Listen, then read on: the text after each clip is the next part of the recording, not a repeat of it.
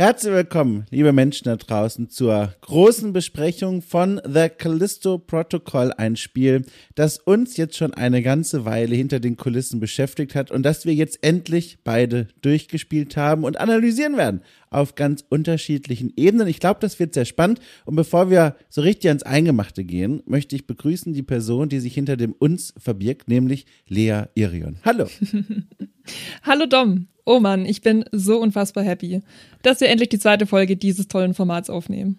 Ja, das ist tatsächlich jetzt eine kleine Reise durch die Zeit. Die Illusion ist quasi perfekt. Menschen, die okay cool auf Steady unterstützen, haben gestern quasi die erste Stunde angehört. Das ist hier das Besondere an diesem Format okay cool bespricht. Es gibt so eine Art, ja, man könnte es nennen Vorbesprechung. Äh, da setzen wir uns zusammen, Lea und ich, nach exakt einer Stunde im jeweiligen Spiel und sprechen über unsere ersten Eindrücke und vor allem auch über das Schwerpunktthema, das wir dann in unserer vollwertigen Besprechung, die, die gerade jetzt hier in diesem Moment läuft, äh, abhandeln wollen. Und die erschien gestern und für die Menschen da draußen muss jetzt der Eindruck entstehen, wow, sie haben das Spiel einfach an einem Nachmittag und in der Nacht durchgenommen, aber Nichts könnte weiter von der Realität entfernt sein. Also mich zumindest begleitet das Spiel jetzt so häppchenweise seit fast einem Monat. also nicht, weil es so lang ist, sondern weil wir uns auch beide Zeit nehmen wollten, das zu spielen, aber auch zum anderen, weil wir ja für unser Schwerpunktthema, wir werden uns die Gefängniszellen in diesem Spiel näher angucken, äh, auch uns auf die Suche gemacht haben nach Menschen, die uns da kluge Sachen sagen können. Und auch das, diese Recherche, die braucht ein bisschen Zeit. Und jetzt sitzen wir hier und haben die Illusion perfekt gemacht, dass alles innerhalb von 24 Stunden passiert ist. Ja, oh man, hättest du das jetzt nicht erläutert, dann hätten die Menschen da draußen gedacht, boah, das, das sind ja solche Koryphäen, wie haben die das gemacht? Aber na, okay, Illusion gebrochen. Nee, ich bin einfach wahnsinnig happy, dass wir jetzt darüber reden, denn in unserer ersten Folge hatten wir ja den Indie-Titel Heidelberg 1693 und dieses Mal haben wir uns einen, oh je, Triple A äh, mhm. Klassifiziert sich The Callisto Protocol als AAA, Dom? Ja, oder? Also ich würde schon sagen, also zumindest was die Präsentation angeht, ist das locker auf dem Niveau eines AAA-Spiels. Entwickelt auch von jemandem, der schon lange Mitglied der AAA-Welt ist, ähm, Glenn Schofield, der mit seinem äh, Team Striking Distance dieses Spiel jetzt hinausgeworfen hat. Diesen Mensch kann man kennen, äh, den Herrn Schofield, für zum Beispiel seine Mitarbeit Anfang der 90er an einem Barbie-Spiel oder auch natürlich am ersten Dead Space. Beides sind Möglichkeiten. Äh, und deswegen war das auch für mich zumindest so interessant, dieses Spiel jetzt zu spielen. Es erschien schon im Dezember letzten Jahres, aber jetzt endlich hatte ich die Zeit, ähm, mir das mal anzugucken, weil ich das Dead Space-Spiel und auch das Franchise im Allgemeinen äh, super gerne mag. In, in absteigender Reihenfolge, wie glaube ich bei den meisten Menschen. Teil 1 eine absolute Wucht und Pracht. Teil 2, hui, hui, hui, und Teil 3, achte liebe Zeit. Und äh, deswegen war ich sehr neugierig, wie sich das hier so verhält. Äh, genau, und deswegen gehe ich hier auch mit einem großen Glückseligkeitsgefühl ans Mikrofon.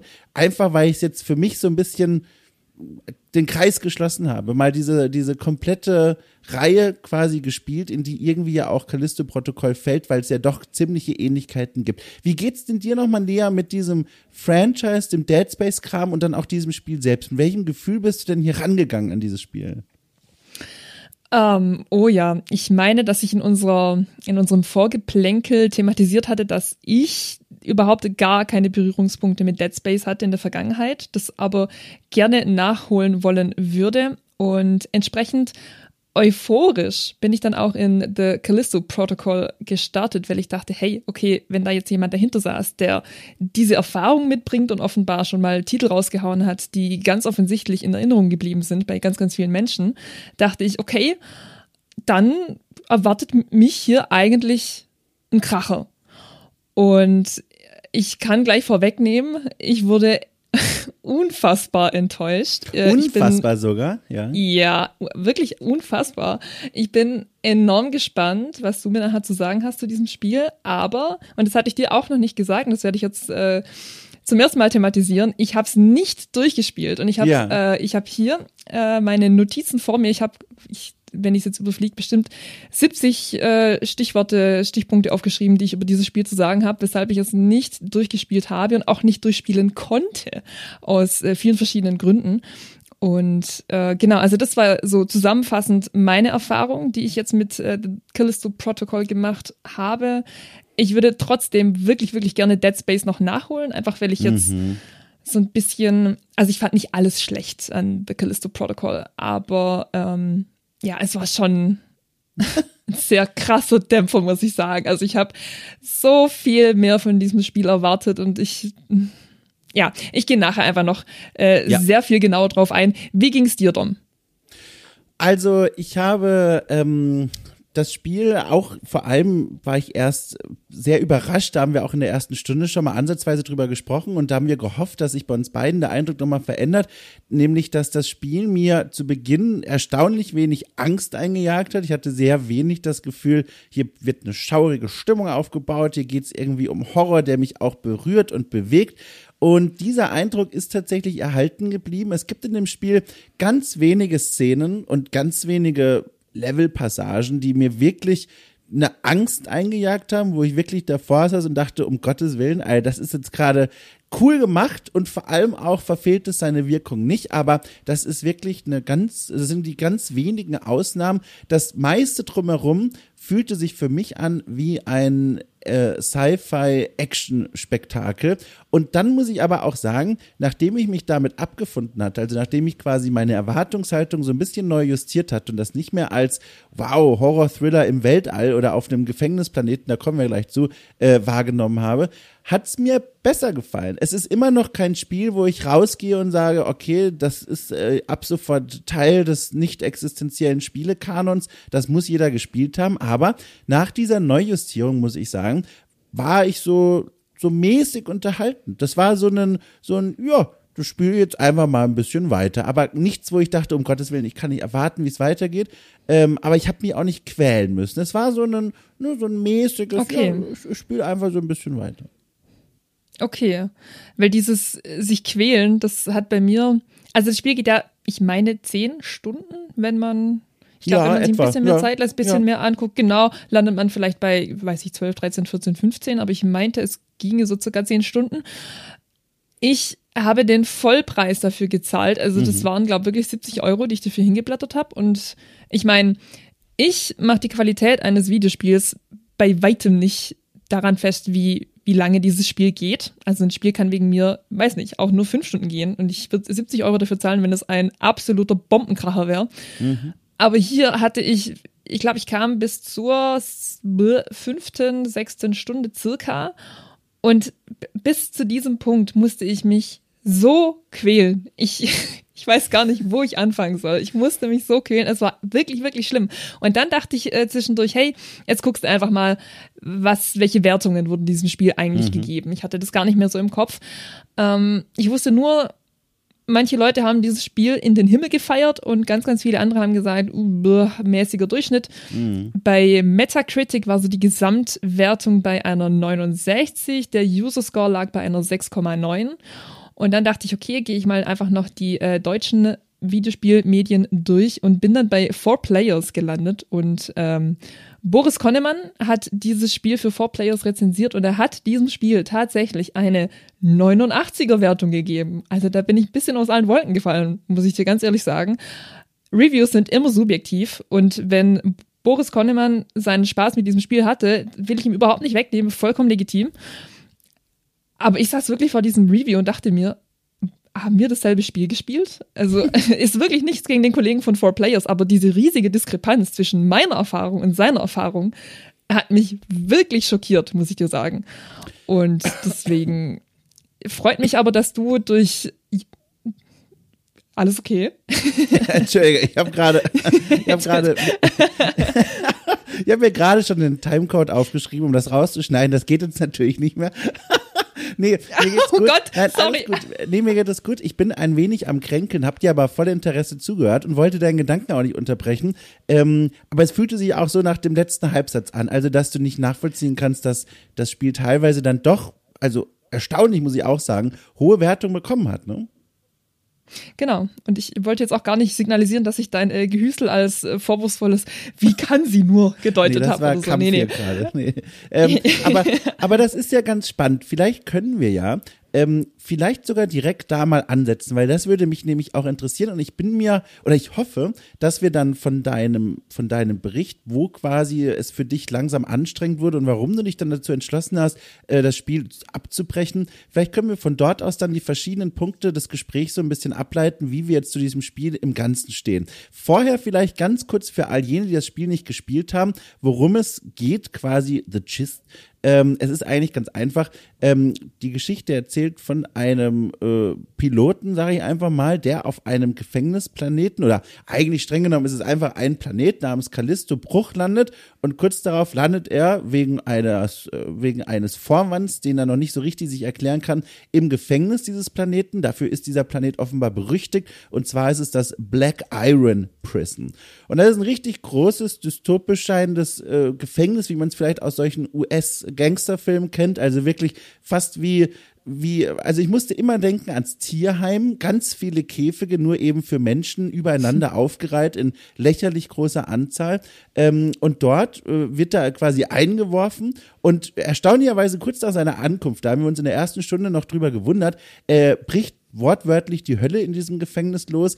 Äh, infizierte Monster überrennen die Anlage. Es scheint irgendwie eine Art Virus ausgebrochen zu sein, zumindest wenn man sich so diese Wesen anschaut, die da rumlaufen, so leichte Erinnerungen an The Last of Us werden wach, wenn da, äh, wenn da pilzähnliche äh, Auswüchse aus diesen Menschenkörpern der Insassen rauswachsen. Ganz grausig. Und wir müssen jetzt versuchen, diesem Chaos zu entkommen und natürlich zu überleben und rauszufinden, was ist hier eigentlich los. Mit was hat es auf sich, ohne jetzt zu viel zu verraten. Das Ganze mündet in so eine kleine ja, so wildes Experimentending und Verschwörungsgeschichte und pipapo. Wir werden sicherlich zum Ende noch etwas konkreter werden, aber so viel soll erstmal genügen. Ich glaube, es ist auch gar nicht so schlimm, wenn man diese Umrisse der Story schon kennt, weil ich glaube, dieses Spiel ist auch ein weiteres, das man nicht wegen der Geschichte spielt. Und jetzt können wir ja mal vielleicht einfach mal ansetzen und du mal erzählen, wo sind wir denn gerade im Spiel gewesen, wo es bei dir langsam angefangen hat zu kratzen, wo du gemerkt hast, oh, äh, womöglich werde ich es nicht bis zum Ende aushalten. Wie kam das denn? Ja, da kann ich jetzt perfekt drauf aufspringen, denn es geht darum, aus diesem Gefängnis zu entkommen. Und man begegnet da dem, also Kumpanen quasi, ähm, der heißt Elias. Und Elias, der will uns, den Protagonisten, wir heißen Jacob, der möchte uns helfen, auszubrechen. Aber jetzt ist es so, dass wir von Elias getrennt sind und er sitzt quasi an so einer Art Control Panel. Er hat ein, ein sehr umfassendes Wissen von diesem Gefängnis. Er weiß genau, wie man hier rauskommt und er sitzt dann eben ähm, ja an, an, an so einer Art Steuerungseinrichtung und kann uns äh, Aufzüge freischalten, Türen öffnen und so weiter und so fort. Aber wir müssen quasi einfach selber entkommen. Und der Punkt, an dem ich wirklich gesagt habe, bis hierher und nicht weiter, war, wobei, vielleicht nehme ich mir, hm, ich glaube, da greife ich ein bisschen zu weit vor. Also es ist so, dass man ganz oft bei diesem Gefängnisausbruch vertröstet wird. Also Elias sagt, okay, bitte geh dahin und äh, dann, dann kommst du dahin und dahin und dahin.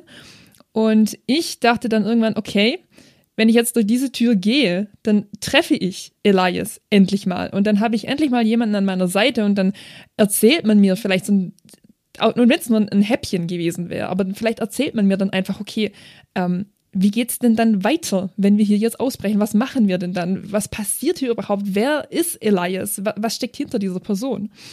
Und an dem Punkt, an dem ich abgebrochen habe, wurde diese Masche schon x-fach wiederholt. X-fach. Also es gab so viele Momente, in denen man wieder durch irgendwelche Vorwände von Elias vertröstet wurde, dass jetzt irgendwie doch was hängt, dass einmal geht man eben in so einen Aufzug und dann stürzt der 20 Stockwerke tiefer und dann muss man sich eben wieder nach vorne kämpfen und, und wieder gegen irgendwelche schleimig schmierigen Gegner sich durchsetzen und ich dachte dann irgendwann, sag mal, werde ich hier eigentlich an der Nase herumgeführt? Weil ich dann echt dachte, sag mal, hatten die EntwicklerInnen keine richtigen Ideen für die Story-Entwicklung? Weil ständig zu sagen, oh, die Tür geht jetzt nicht auf oder oh, wir können uns jetzt auch nicht sehen oder oh, de dein Aufzug ist jetzt abgestürzt, jetzt musst du halt wieder gucken, wie du da rauskommst. Da dachte ich dann echt, ich will das gar nicht mehr machen, weil es auch sehr, sehr monoton ist. Und bevor ich jetzt weiter quatsch, wie hast du das wahrgenommen, Dom? Hat dich das auch gestört oder dachtest du dir einfach, ja, hey, dieses Gefängnis bricht zusammen, das ist es einfach selbstverständlich, dass man, dass diese Tür jetzt halt doch nicht aufgeht oder dass ich jetzt doch irgendwie durch irgendwelchen, äh, irgendwelche andere Schächte durchkriechen muss, um voranzukommen. Mir macht das gar nichts aus. Wie war das bei dir? Also, ich hatte tatsächlich den Eindruck, dass die Geschichte sehr lange braucht, mir mal einen Grund zu nennen, warum ich eigentlich das mache, was ich hier mache. Am Anfang ist es ja eigentlich scheinbar klar, man will ausbrechen und da irgendwie wegkommen. Dann begegnet man relativ bald diesem obersten Gefängniswärter in diesem Gefängnis und der wird dann so als ständiger Gegenspieler stilisiert, als wäre es so eine persönliche Fehde, die ausgetragen wird, bevor diese Figur dann erstmal verschwindet, wo ich dann schon dachte, also warum bin ich hier eigentlich so invested als Figur? Übrigens, liebe Autofahrer, Autofahrerinnen, dieses Geräusch ist bei mir, macht euch keine Gedanken. äh, könnt ganz normal dem Straßenverkehr folgen. Ähm, wo ich mir dachte, ich weiß gar nicht, ehrlich gesagt, warum jetzt hier gerade so ein Tamtam -Tam um dieses Personal in diesem Gefängnis gemacht wird. Ich will doch hier nur raus. Dann bin ich an diesen Elias relativ früh gestoßen. Das war auch, fühlte sich erstmal etwas konstruiert an, weil wie du es schon beschrieben hast, das ist einer, der sagt, der ist schon ewig in diesem Gefängnis und hat deswegen einen hohen, einen hohen Freischaltcode quasi auf seine Identität gespeichert. Das bedeutet, er hat in dem Gefängnis Zugänge und Zugriff auf Areale, wo wir als frischer Insasse nicht reinkommen würden. Also mit anderen Worten, der hat quasi das Vertrauen der Gefängnisleute schon längst für sich gewonnen und deswegen darf er überall rumlaufen und kennt sich deswegen auch aus und kann uns da so durchnavigieren. Auch das war was, wo ich mir dachte, ähm, es, es passt irgendwie nicht zum Zweck dieser Einrichtung, wie wir dann am Ende des Spiels erfahren, wo es vorsichtig gesagt gar nicht darum ging, so lange die Insassen in diesem Gefängnis zu behalten, sondern ich sage mal, eine relativ hohe Fluktuation anzustreben. Da passt irgendwie seine Geschichte nicht so richtig rein. Und dann verschwindet er irgendwann aus dem Spiel und wir bekommen eine neue Figur, die jetzt dieselbe Funktion übernimmt, nämlich äh, Nakamura. Das ist eine Art, also so wird sie lange Zeit erstmal inszeniert, eine Terroristin, eine Bioterroristin, die auch fast zeitgleich mit uns in diesem Gefängnis landet, weil sie auch mitverantwortlich ist für unseren Absturz ganz zu Beginn des Spiels. Und sie übernimmt dann die Rolle von Elias und beginnt dann auch uns aus der Ferne durch die durch das Spiel hindurch zu diktieren. Und auch da wird dann irgendwann versucht, mir eine neue Motivation zu geben, zu sagen, hey, bleib da noch ein bisschen. Du könntest jetzt abhauen, wie du es eigentlich vorhattest, oder du bleibst einfach noch ein bisschen hier und versuchst das große Rätsel zu lösen, warum hier eigentlich gerade alles vor die Hunde geht in diesem Gefängnis. Und da bin ich ganz bei dir. Überzeugt hat mich das nie. Und das war das, was ich eben meinte mit gespielt für die Geschichte habe ich Callisto-Protokoll also überhaupt nicht, weil mir nie ein richtiges Motiv gegeben wurde, warum ich jetzt eigentlich mich dazu entscheide, was der Protagonist macht. Bis ganz zum Schluss, wie gesagt, ich will das jetzt nicht verraten, aber ganz am Ende kommt es zu einer heroischen Handlung von meiner Hauptfigur, wo ich dann dachte, alles klar jetzt, ich kann das schon verstehen, warum du das machst, jetzt bin ich bei dir, aber die 95 Prozent davor saß ich vom Bildschirm und dachte, okay, you do you, ne, du machst dein Ding, äh, ich konzentriere mich auf die Spielmechanik, wenn ich schon auf der narrativen Ebene nicht so richtig folgen kann, warum, wenn ich schon längst ein Taxi gerufen und abgehauen bin. Und ich glaube, das war halt auch so ein bisschen mein Problem, weil ich Videospiele vorwiegend für die Narrative spiele. Und die war hier, also ich habe wirklich nichts dagegen, wenn es eine Story gibt, die ein bisschen schwerfällig wirkt, die ein bisschen länger braucht. Auch eigentlich, gerade wenn ich an Octopath Traveler zurückdenke, ein mhm. super Spiel, aber boah, da braucht man einen echt langen Atem, Atem, bis man da gut reinkommt. Und hier, ich meine, ich, ich freue mich total, wenn du Fun hattest mit dem Gameplay, aber das Gameplay war am Ende auch ein sehr großer Punkt für mich, warum ich gesagt habe, nee, bis hierhin und nicht weiter. Äh, der konkrete Zeitpunkt, an dem ich abgebrochen habe, war, als äh, gerade ähm, es gab ein Treffen mit diesem Elias und äh, diese Protagonistin, die du erwähnt hast, das dürfte die gewesen sein, die hatte auch äh, kurz eine mhm. Rolle gespielt und dann wurde man wieder aus Gründen, die für mich auch wieder vorgeschoben gewirkt haben, wird man eben wieder getrennt und dann hieß es, okay, hey, du musst jetzt hier durch einen relativ langen Tunnel gehen und am Ende des Tunnels treffen wir uns. Und dann meint der Protagonist, ja, okay, äh, wir bleiben ja dann einfach in Kontakt mit diesem fancy Walkie-Talkie, was man da hatte. Und dann meinte Elias, ah nee, äh, in diesem Tunnel da hast du keinen Empfang, da können wir nicht miteinander reden. Und dachte ich, Leute, echt jetzt? Echt jetzt? Ich werde durch diesen Tunnel geschickt, werde wieder dieselben, die exakt selben Gegner bekämpfen müssen, wieder durch eine relativ eintönig wirkende Gefängnisarchitektur, auf die ich auch gleich nochmal ein bisschen näher zu sprechen komme. Aber da dachte ich dann echt, ey, wenn ich das jetzt alles nochmal genau gleich durchmachen muss, wie das, was ich seit fünf Stunden hier mache, nee, dann muss ich echt aussteigen. Da hatte ich wirklich keine Lust mehr. The Callisto Protocol, es sieht wahnsinnig gut aus. Das kann ich dem Spiel auf jeden Fall lassen. Äh, ich finde es wunderhübsch. Also dafür, dass, ähm, also ich meine, klar, es klassifiziert sich als AAA und ich glaube, das sieht man auch, aber ich habe einfach nicht erwartet, dass es wirklich so detailreich daherkommt. Äh, also das kann ich ihm echt lassen. Aber wow, also die Gefängnisarchitektur an sich, die war ja dermaßen unübersichtlich und repetitiv. Und ich will gar nicht sagen, dass ein Gefängnis in einem Videospiel irgendwie irgendwelche Designrekorde brechen muss oder sowas. Das ist mir ganz egal, aber ich hatte so viele Stellen, an denen ich keine Ahnung hatte, wo ich hinlaufen muss, weil sich einfach so vieles so sehr geglichen hat. Und das Spiel gibt einem auch nicht wirklich Hinweise, wo es weitergeht. Und man wird auch nicht so wirklich durch die Architektur durchgeschleust. Also ich kenne es von anderen Spielen, da sind Ränder werden weiß angeleuchtet, wenn man da hochklettern kann. Oder es gibt irgendwie ein, penetrantes Licht, das in einen Schacht reinstrahlt, an eine Tür, keine Ahnung, irgendwas, was mir ein bisschen direkter signalisiert, hey, liebe Spielerin, liebe Spieler, hier geht's lang. Und aber auch gar nicht so offensichtlich, man muss es ja dann schon noch selber erkennen und so, aber einfach so ein bisschen so, guck, hier, so ein bisschen Stups in die richtige Richtung. Aber The Callisto Protocol hat das meiner Erfahrung nach, die Erfahrung, die ich gemacht habe, hat mir das zu keinem Zeitpunkt gegeben.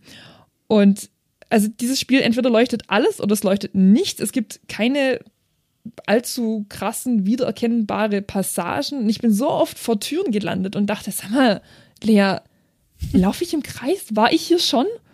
Und ich, also ich hätte es auch keine Map gewollt, die mir irgendwie gesagt hätte, hey, hier oder so. Also eine Map hätte da gar nicht reingepasst. Aber vielleicht so ein bisschen mehr, bisschen mehr Hilfe, weil das hat dann halt dazu geführt, dass ich mich wahnsinnig oft umdrehen musste und halt auch immer relativ schnell, weil manchmal kamen dann eben noch Gegner dazu und dann musste ich irgendwie gucken, okay, wo renne ich jetzt hin oder wo geht es überhaupt weiter? Und dazu eben noch in kleinen, relativ engen Räumen, also nicht auf einer weitläufigen Wiese oder so. Und ich musste dann teilweise wirklich mehrfach Pausen einlegen, weil mich Motion Sickness überkommen hat. Und ich bin keine Spielerin, die an Motion Sickness leidet. Ich habe das wirklich seit, ich weiß, in 15 Jahren hat mich Motion Sickness noch nie tangiert. Und jetzt spiele ich auf einmal The Callisto Protocol und muss teilweise wirklich ein bis zwei Stunden spazieren gehen, damit mich die Motion Sickness wieder verlässt und ich ein Spiel weiterspielen kann. Das hatte ich echt noch nie. Und wie gesagt, ich bin eigentlich auch wirklich nicht anfällig dafür. Aber wer mal Motion Sickness hatte, weiß, wie lange es dauert, bis das wieder weggeht. Und es hat mich so dermaßen belastet, dass ich halt echt gesagt habe, okay, ey, ich habe mich jetzt hier diese fünf, sechs Stunden durchgequält und hier geht es quasi genau gleich weiter und diese fünf, sechs Stunden, die ich investiert hatte, die waren auch nicht wirklich belohnend. Also wie gesagt, ich war kein Stück schlauer als davor. Ich musste weiterhin durch dieses Gefängnis durchlaufen, durch einen langen Tunnel und mir wurde dann ja auch noch Elias weggenommen, der einfach gesagt hat, hey, okay, wenn du da jetzt entlang gehst, wir werden nicht miteinander kommunizieren können. Mhm. Und also das war, ich, ich weiß nicht, ist dir die, die Architektur des Gefängnisses an sich, ist dir die, also wir reden ja nachher nochmal wirklich detailreich drüber, aber ähm, hast du dich manchmal in diesem Spiel verloren gefühlt oder war das für dich echt so von A nach B, ich laufe einmal durch? Also bei der Spielerführung gibt es hier tatsächlich einen ganz großen Unterschied zu diesem quasi Vorgänger Dead Space. In Dead Space gab es ein System, das für mich in diesem Spiel ein Rettungsanker war, auch vor der Angst und der Orientierungslosigkeit, nämlich so eine Art GPS-Navi-System, das auf Knopfdruck, da hat der Protagonist Isaac seine Hand ausgestreckt und dann auf dem Boden so eine Art Laufroute projiziert und sich dabei sogar noch automatisch in die Richtung ausgerichtet, in die er als nächstes laufen muss. Das war so ein Element, oh. das ganz essentiell war für die Orientierung und was mir auch immer in dem Spiel zum Glück äh, sehr viel Angst genommen hat, weil ich dann immer dachte, okay, Immerhin verlaufen kann ich mich nicht. Callisto-Protokoll ist in seiner Struktur, äh, in meiner Empfindung erstmal sehr viel schlauchförmiger als ein Dead Space. Das heißt, erstmal gibt's gar nicht so viele Möglichkeiten, sich wirklich zu verlaufen. Aber das, was du beschreibst, habe ich trotzdem auch erlebt, weil ich glaube, das ist auch das, was du meinst. Es gibt regelmäßig in diesen Leveln die Möglichkeit, geheime Räume zu entdecken.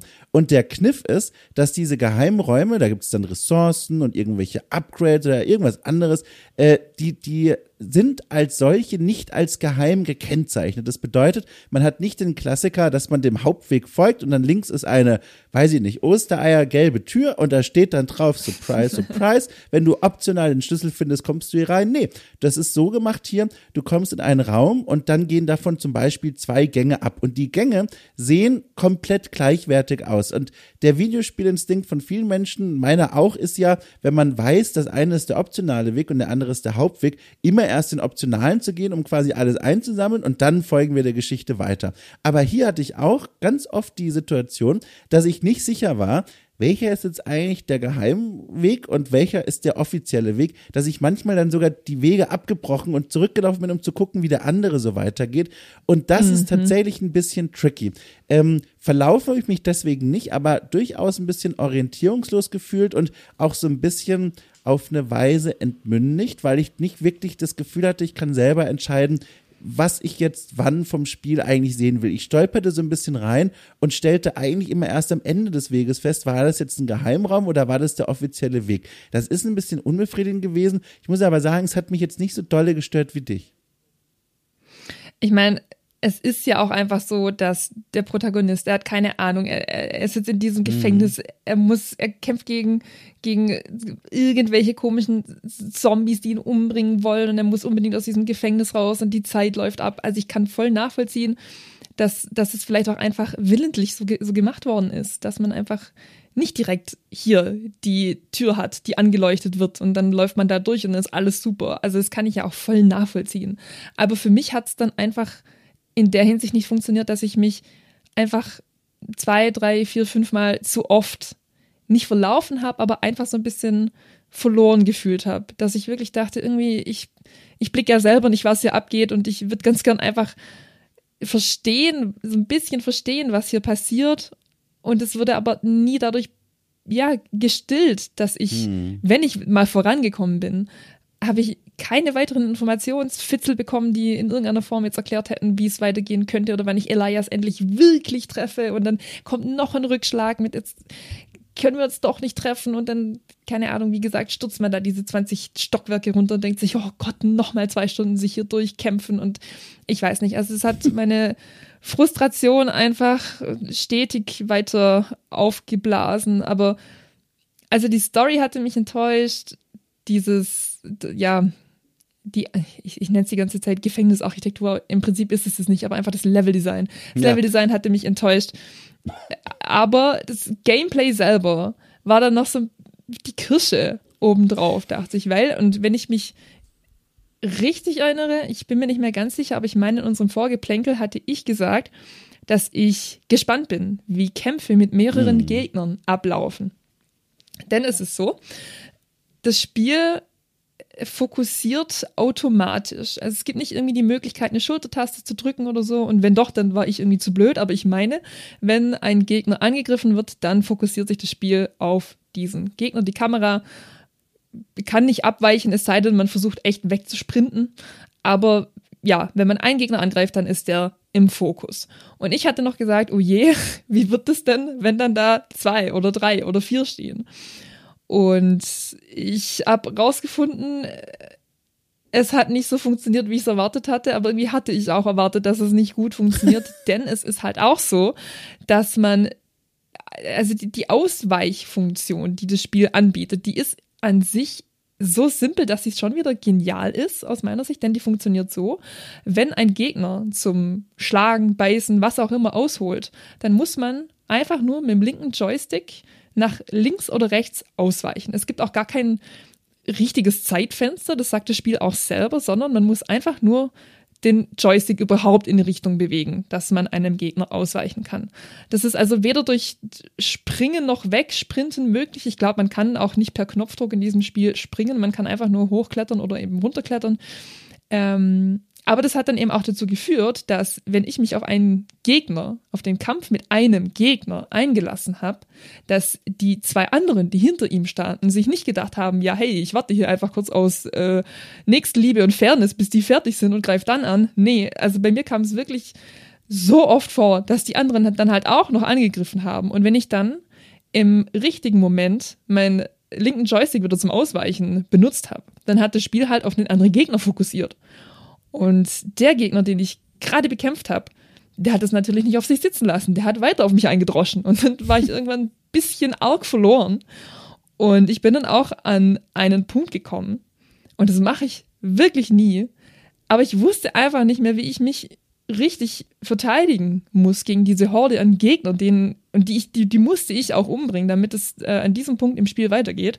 Ich habe dann aus Frust den Schwierigkeitsgrad runtergefahren, was ich wirklich prinzipiell nie mache. Aber die Kombination aus Storyfrust, Motion Sickness. Ich wollte einfach nur noch weiterkommen. Ich saß davor und habe gesagt, lasst mich bitte einfach aus diesem Raum raus. Bitte, ich will einfach nur weiterkommen. Ich bin bestimmt sechs, sieben, acht Mal an diesem Punkt gestorben. Weil einfach, da kamen sehr, sehr viele Gegner auf einmal. Und es war jetzt auch nicht so, als hätte man sich da irgendwie durchsneaken können, was ich auch sehr, sehr gerne mache, gerade in Horrorspielen. Das ging da einfach nicht, weil die Gegner, die waren quasi schon drauf gepolt, dass die jetzt hier angreifen müssen. Die wissen auch, wo man dann steht. Man kann sich also nicht verstecken und irgendwelche Bomben werfen, bis es weggeht. Nee, man muss da face to face durch.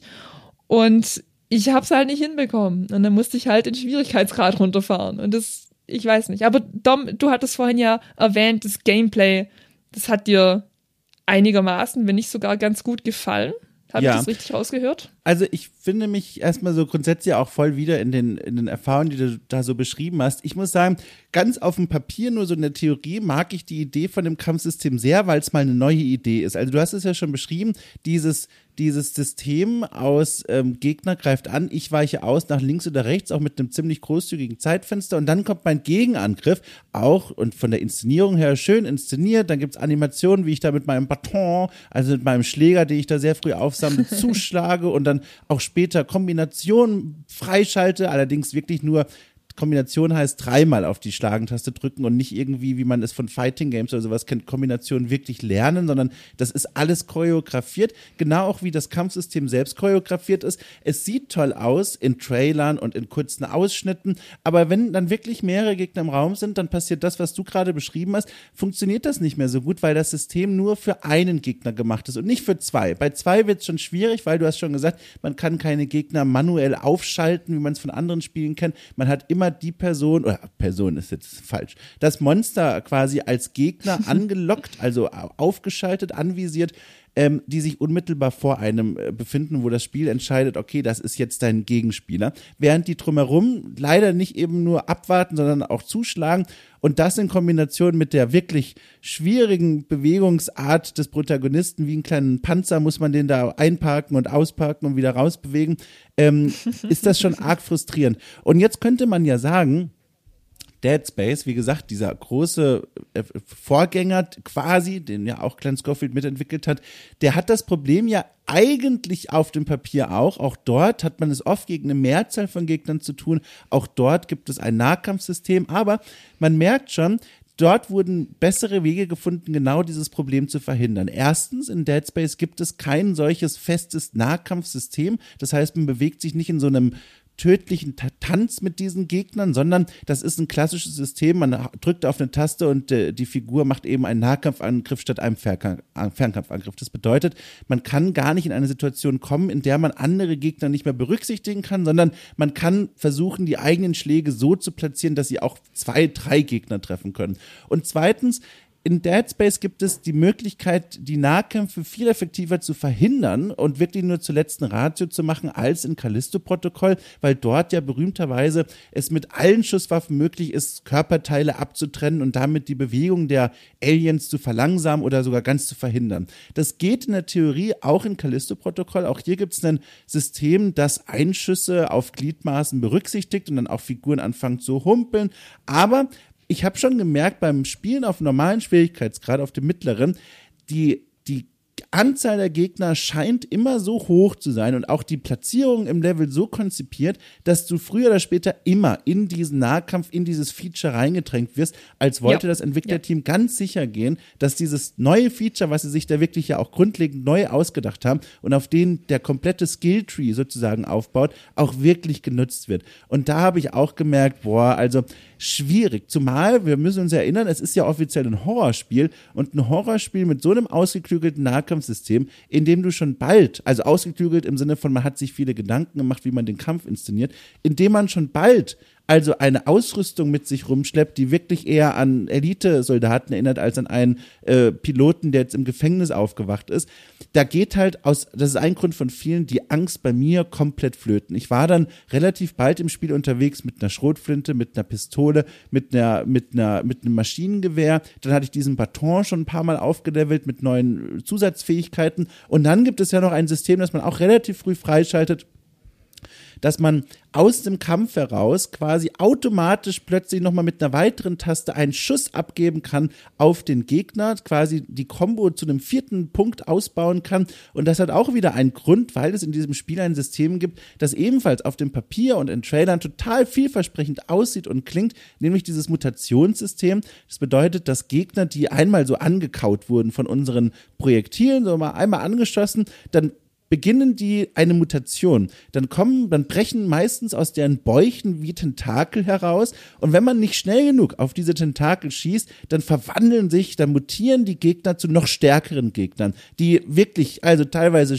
harte Nüsse sind, die zu knacken. Und das, dafür ist diese Mechanik eingebaut, dass man quasi im Nahkampf ganz schnell noch diesen automatischen Visier bekommt auf diese Tentakel, die sich da aus dem Bauch rausbohren.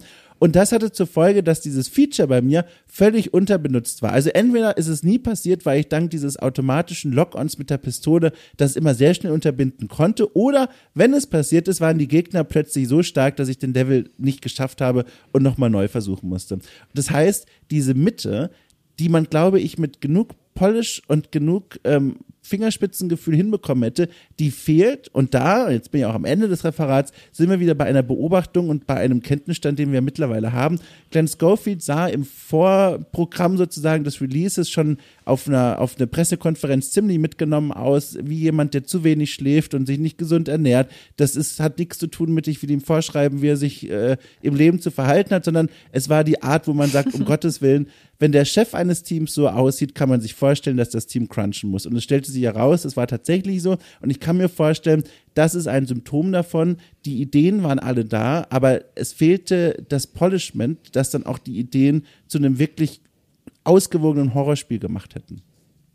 Ja, das wäre auch mein ganz generelles Fazit später gewesen. Ich habe jetzt gerade auch nochmal drüber nachgedacht, denn ich vergleiche das Spiel sehr, sehr gerne mit Outlast und mit The Last of Us. Und in, in, The Last of Us ist es auch so, dass man eben irgendwann die Schrotflinte hat oder das Jagdgewehr oder drei kleinere Waffen und so weiter. Aber in The Last of Us geht dieses Überlebensgefühl meiner Meinung nach nie flöten, eben weil auch die Ressourcen einfach wahnsinnig knapp sind. Und dieses Spiel, The Callisto Protocol, ich hatte das Gefühl, das hat mich mit Ressourcen geradezu, also voll gemüllt. Ich hatte irgendwann echt ein volles Inventar und dachte dann die ganze Zeit, ich bin da die Sachen durchgegangen, dachte, ja, was davon brauche ich eigentlich, was davon brauche ich eigentlich nicht.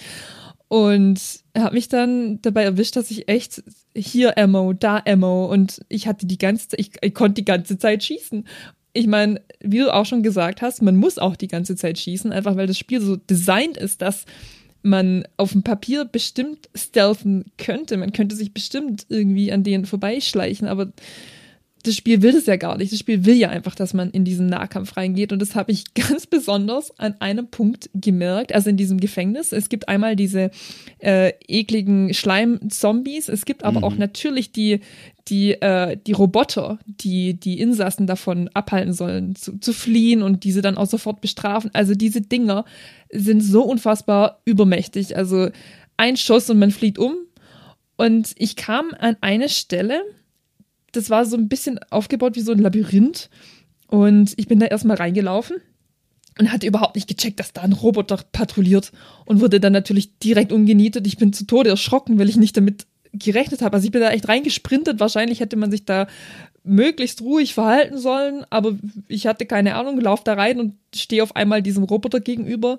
Was ich vor allem deshalb nicht erwartet habe, weil ja alle in diesem Gefängnis eigentlich tot sind und auch die Roboter liegen total auseinandergebaut, mal hier in der Ecke, mal da irgendwie vor der Tür.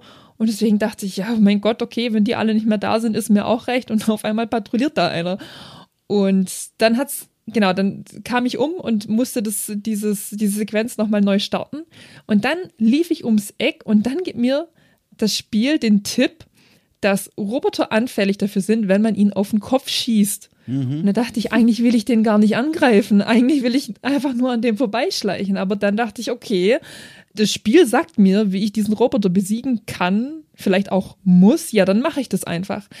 Dom, ich bin fünfmal fünfmal. Ich habe es aus den verschiedensten Winkeln, ich habe die verschiedensten Strategien mir ausgedacht, wie ich diesen blöden Roboter besiege. Ich habe es nicht hinbekommen. Ich habe es einfach nicht hinbekommen. Ich, keine Ahnung, vielleicht ist es einfach meine ganz generelle Schwäche mit Shootern. Ich kann Shooter einfach nicht. Aber, oh, ich habe diesen Roboter nicht besiegt bekommen. Und dann ich mit meiner Motion Sickness da eh schon so leidend auf meinem Bett liegend dachte, ey, wenn ich hier jetzt aufhören muss, also das wäre ja eine dermaßen große Niederlage. Nee, ich probier's nochmal. Und dann bin ich tatsächlich, ich hatte einfach keinen Bock mehr. Ich bin da durchgesprintet. Ich weiß nicht, wie das ging, aber ich bin durchgesprintet und hab's dadurch geschafft, an diesem blöden Roboter vorbeizusneaken. Und dann bin ich in so einem Schacht gelandet und die Sequenz war vorbei und ich dachte, ehrlich, ehrlich, dafür bin ich jetzt 30 Minuten lang hier gehangen, bin siebenmal gestorben, dafür, dass ich hätte einfach an ihm vorbeisprinten können. Ja, also das sagt auch total viel über den eigentlichen Horroraspekt dieses Spiels aus, weil Horror ist für mich eben ganz, ganz viel auch Stealthing. Sich einfach mhm. an diesen Zombies und Robotern auch vorbeizuschleichen, weil also mein Puls schießt nichts so in die Höhe wie ein Zombie, das 20 Zentimeter an mir vorbeiläuft und ich bete, dass es mich nicht erblickt und mich angreift und dann zehn andere auf mich zugestürmt kommen. Also gerade auch, wenn ich jetzt an The Last of Us zurückdenke, äh, um wieder die, den The Last of Us Kreis zu schließen. Aber wenn man dieses Spiel durchspielt und wirklich versucht zu stealthen, also da muss man echt ein gutes Herz mitbringen, weil sonst überlebt man das nicht. Und hier hatte ich halt echt das Gefühl, Stealth bringt eh nichts, weil am Ende greifen sie mich eh alle an. Und das war irgendwie, das hat für mich auch so viel dieses eigentlich auf dem Papier Horrorspiel. Es hat so viel für mich weggenommen. Deswegen muss ich auch ganz generell einfach das Fazit ziehen. Dieses Spiel ist null gruselig. Zumindest für Leute, die Horror mögen, die das Genre mögen, die gerne Horrorfilme anschauen, die gerne Horrorspiele spielen. Ich glaube, wenn man da so ein bisschen trainiert ist, um das jetzt in Gänsefüßchen zu formulieren, wenn man da so ein bisschen eine Ahnung hat, ich glaube, dann findet man dieses Spiel wirklich überhaupt nicht überhaupt nicht gruselig.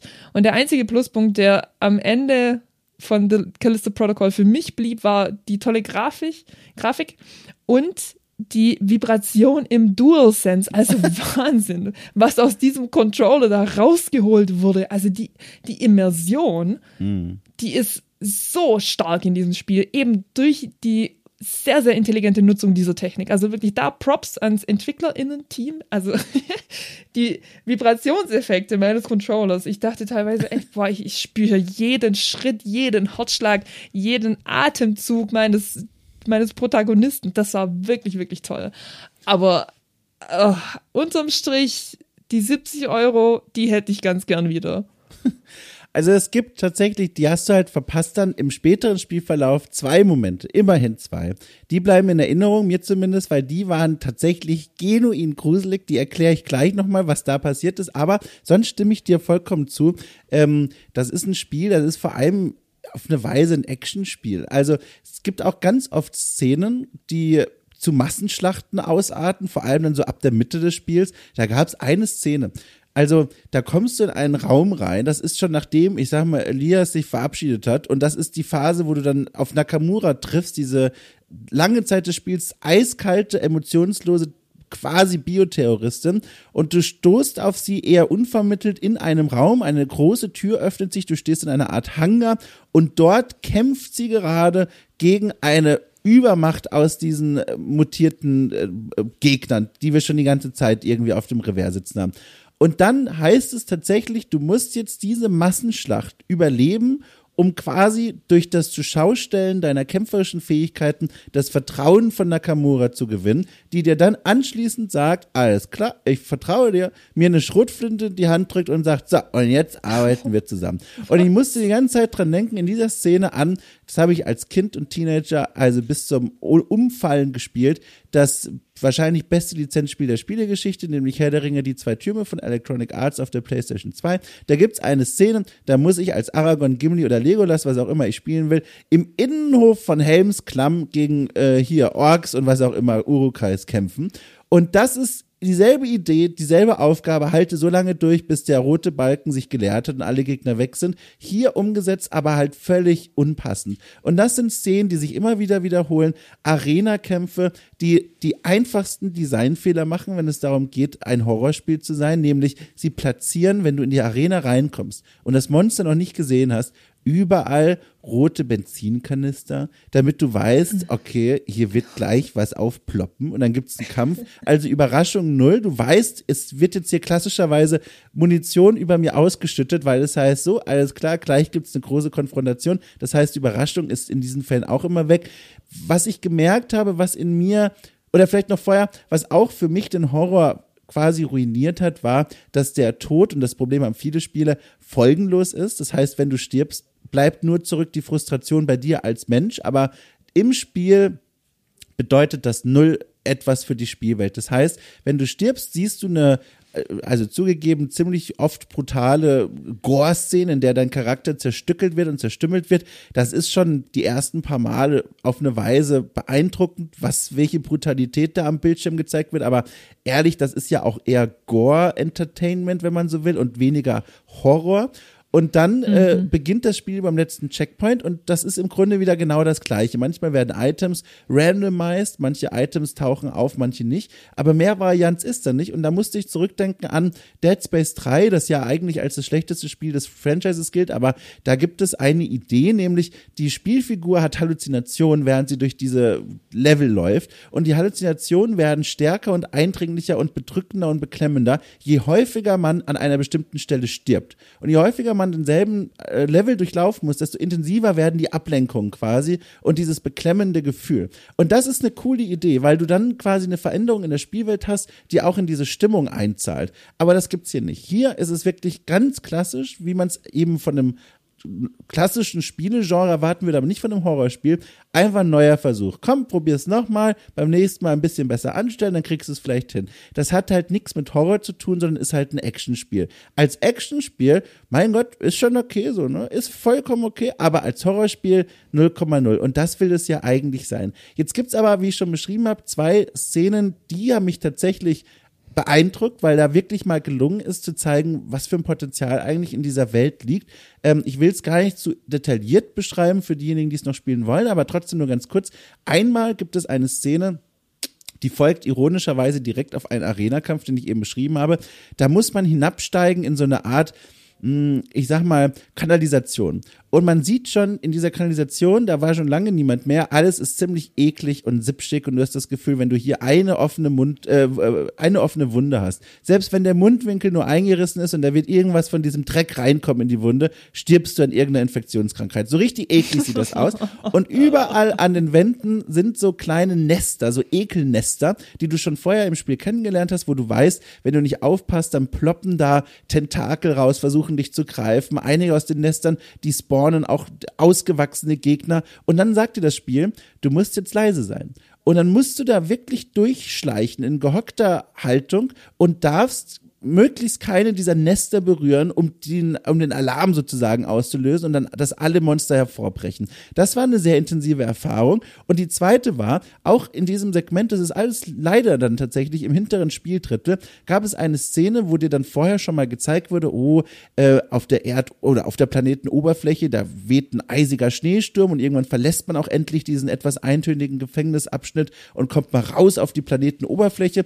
Und da sieht man dann, dass einige der Insassen, die auf der Flucht auch nach außen gelangt sind, erfroren sind, mitten im Stehen. Und du siehst aber auch, das wird dir relativ früh gezeigt bei einem kleinen, bei einer kleinen Gruppe, ähm, da stehen so drei menschenähnliche Gestalten rum und eine der Gestalten bricht plötzlich aus ihrem Eismantel heraus und stürzt sich auf dich, an, wenn du an ihr vorbeiläufst. Und in diesem Moment lernst du, okay, nicht alle dieser Eisstatuen sind wirklich harmlos. Und dann hast du das gelernt und dann spielst du eine Weile weiter und dann gibt es eine Szene, da bist du eine kurze Zeit gewesen innerhalb in einem Gebäude, in einer Kuppel, musst diese Kuppel wieder verlassen, trittst hinaus auf ein Eisfeld und da stehen 100, vielleicht sogar 200 Menschen, alle erfroren. Und in diesem Moment weißt du, mindestens, weiß ich nicht, zehn von denen sind Monster, und es sind zu viele, um quasi aus Sicherheit heraus alle einmal anzuschießen und zu gucken, was ist davon menschliche Leiche und was ist ein Monster. Das heißt, du musst da durchlaufen und hoffen, dass nicht zu viele Monster dabei sind. Und das waren zwei Momente, die wirklich intensiv waren, die echtes Horrorgefühl waren. Aber mehr fällt mir auch schon nicht ein. Und das ist halt ein bisschen schwach für ein Horrorspiel. Ja, also es soll ja auch einen Season Pass geben, mhm. aber ich sag dir ganz ehrlich, ich weiß nicht, ob das ein Hauptspiel retten kann oder retten sollte. Also das ist meine subjektive Sicht, aber wenn man sich als Gaming Community schon an einen DLC klammern muss, der ein Spiel, das man zuvor schon für 70 Euro erstanden hat, äh, retten soll. Also da muss ich ganz ehrlich sagen, mache ich nicht mit. Also mhm. entweder das Spiel, das mir für meine 70 Euro geliefert wird, ist schon Bombe und der Season Pass ist dann so äh, Sahne und Kirsche auf der Torte obendrauf. Oder ich kaufe den Season Pass nicht. Und genauso wird es ja auch sein. Also ich, es, die ganze Erfahrung war einfach unfassbar nüchtern für mich. Ich habe es nicht als Horrorspiel wahrgenommen. Du hattest äh, den Gore-Aspekt auch noch angesprochen. Ich muss sagen, ich bin jetzt gar nicht so die Spielerin, die viel Gore braucht oder das auch irgendwie groß wertschätzt, wenn es da ist. Aber ich fand, weiß nicht, wie es dir damit ging, aber ich fand es auch sehr unrealistisch. Also ich meine, klar, es ist ein Videospiel, aber ich finde es selbst für Videospielverhältnisse sehr überzogen, wie das hm. hier präsentiert wird. Denn manchmal habe ich da echt ja, relativ leicht einem Gegner mit einer Stange auf die Stirn gehauen, schier gar getätschelt und der ist einfach explodiert. Und dann dachte ich, okay, ähm, jegliche Gesetze der Physik mal kurz vollkommen außer Kraft gesetzt, aber gut. Äh, manche mögen es so, ich halt nicht. Das hat auch eigentlich gar nichts mit Grusel zu tun, das hattest du vorhin auch schon erwähnt. Am Ende des Tages sehe ich The Callisto Protocol einfach als eher billiges Mash-up zwischen Outlast und The Last of Us. Und das bedeutet auch nicht, dass andere Spiele nicht dasselbe versuchen dürfen wie ein Outlast oder ein The Last of Us. Nur weil The Last of Us dieses riesige, sehr bekannte und äh, sehr hochgelobte Zombie-Spiel ist, bedeutet das ja nicht, dass nichts Besseres nachkommen kann. Im Leben nicht. Aber The Callisto Protocol, es brilliert halt leider gar nicht, in keiner Hinsicht für mich. Es kopiert und es kopiert auch noch schlecht. Und ich habe vorhin jetzt schon ein paar Mal diese Aufzugszene angesprochen. Es, mhm. äh, genau, man, man, steigt in diesen Aufzug rein und der stürzt dann ab und dann muss man sich halt durch die Gegner wieder hochkämpfen. Falls ihr Hörerinnen und Hörer mal The Last of Us Part 1 gespielt habt, erinnert ihr euch vielleicht an eine Szene, und wenn ich jetzt schon Aufzug sage, erinnert ihr euch wahrscheinlich auch äh, daran, welche Szene ich meine, nämlich die sogenannte Hotelszene. Da stürzt Joel ab, wird von Ellie getrennt und man muss durch eine extrem angespannte und unübersichtliche Lage wieder zurück nach oben. Da folgt auch ein relativ harter Bosskampf. Und der Twist da war einfach, dass man bis zu dem Zeitpunkt noch nie so wirklich von Ellie getrennt war und auch dann plötzlich alleine war und sich ja, durch eine Lage durchkämpfen musste, wo man einfach keine Ahnung hatte, was erwartet mich jetzt hier? Muss ich jetzt einfach wieder nach oben laufen? Ah, nee, hier gibt's Sporen, okay, mich erwartet was Größeres. Und dann kommt eben dieser Bosskampf. Und hier in The Callisto Protocol, wie gesagt, war es einfach nur noch mehr von demselben Einheitsbrei, den ich davor erlebt hatte. Und das einfach mal noch als Vergleich kurz angeführt. Die Gegner an sich sind ja auch wahnsinnig Outlast inspiriert, was ich jetzt auch schon tausendmal gesagt habe, was an sich auch okay ist, aber halt das Gameplay kann dann eben auch nicht brillieren. Und deswegen, ich weiß nicht, also wenn ich eine Wertung abgeben müsste, würde ich wahrscheinlich äh, eine 3 von 10 oder eine 47 von 100 geben, glaube ich. Also ich bin einfach nur restlos enttäuscht. Ich will mein Geld zurück. Wie sieht's bei dir aus? Also, ich tue mich da ein bisschen schwer, weil man sieht ja, es, also man hat es ja versucht. man hat es ja versucht. Es ja, der Wille war da. Es trifft dann nur sehr schnell eben in die Actionspielschiene ab und der Versuch, ein Horrorspiel draus zu machen, der also wurde nicht aktiv aufgegeben, aber der wurde nicht eingehalten, ähm, weil das Spiel vielleicht sogar auch Angst, ironischerweise, davor hat, irgendwie diese Stimmung aufzubauen, die man für ein Horrorspiel braucht. Also dieses Gefühl, man ist auch auf eine Weise unterlegen, man ist auf eine interessante Art und Weise orientierungslos, hilflos, man hat Respekt vor Gegnern, aber hier werden einem die Werkzeuge in die Hand gegeben, die eigentlich genau zu einem gegenteiligen Gefühl führen. Ich bekomme relativ früh äh, ein, ein ziemlich beeindruckendes Waffenarsenal in die Hand gedrückt, das ich dann auch noch regelmäßig upgraden und noch erweitern kann. Es sind eine Vielzahl von Waffen, die ich benutzen kann. Dieser Baton, den ich da mit mir rumschleppe, diese Nahkampfwaffe, die ist auch sehr früh sehr stark.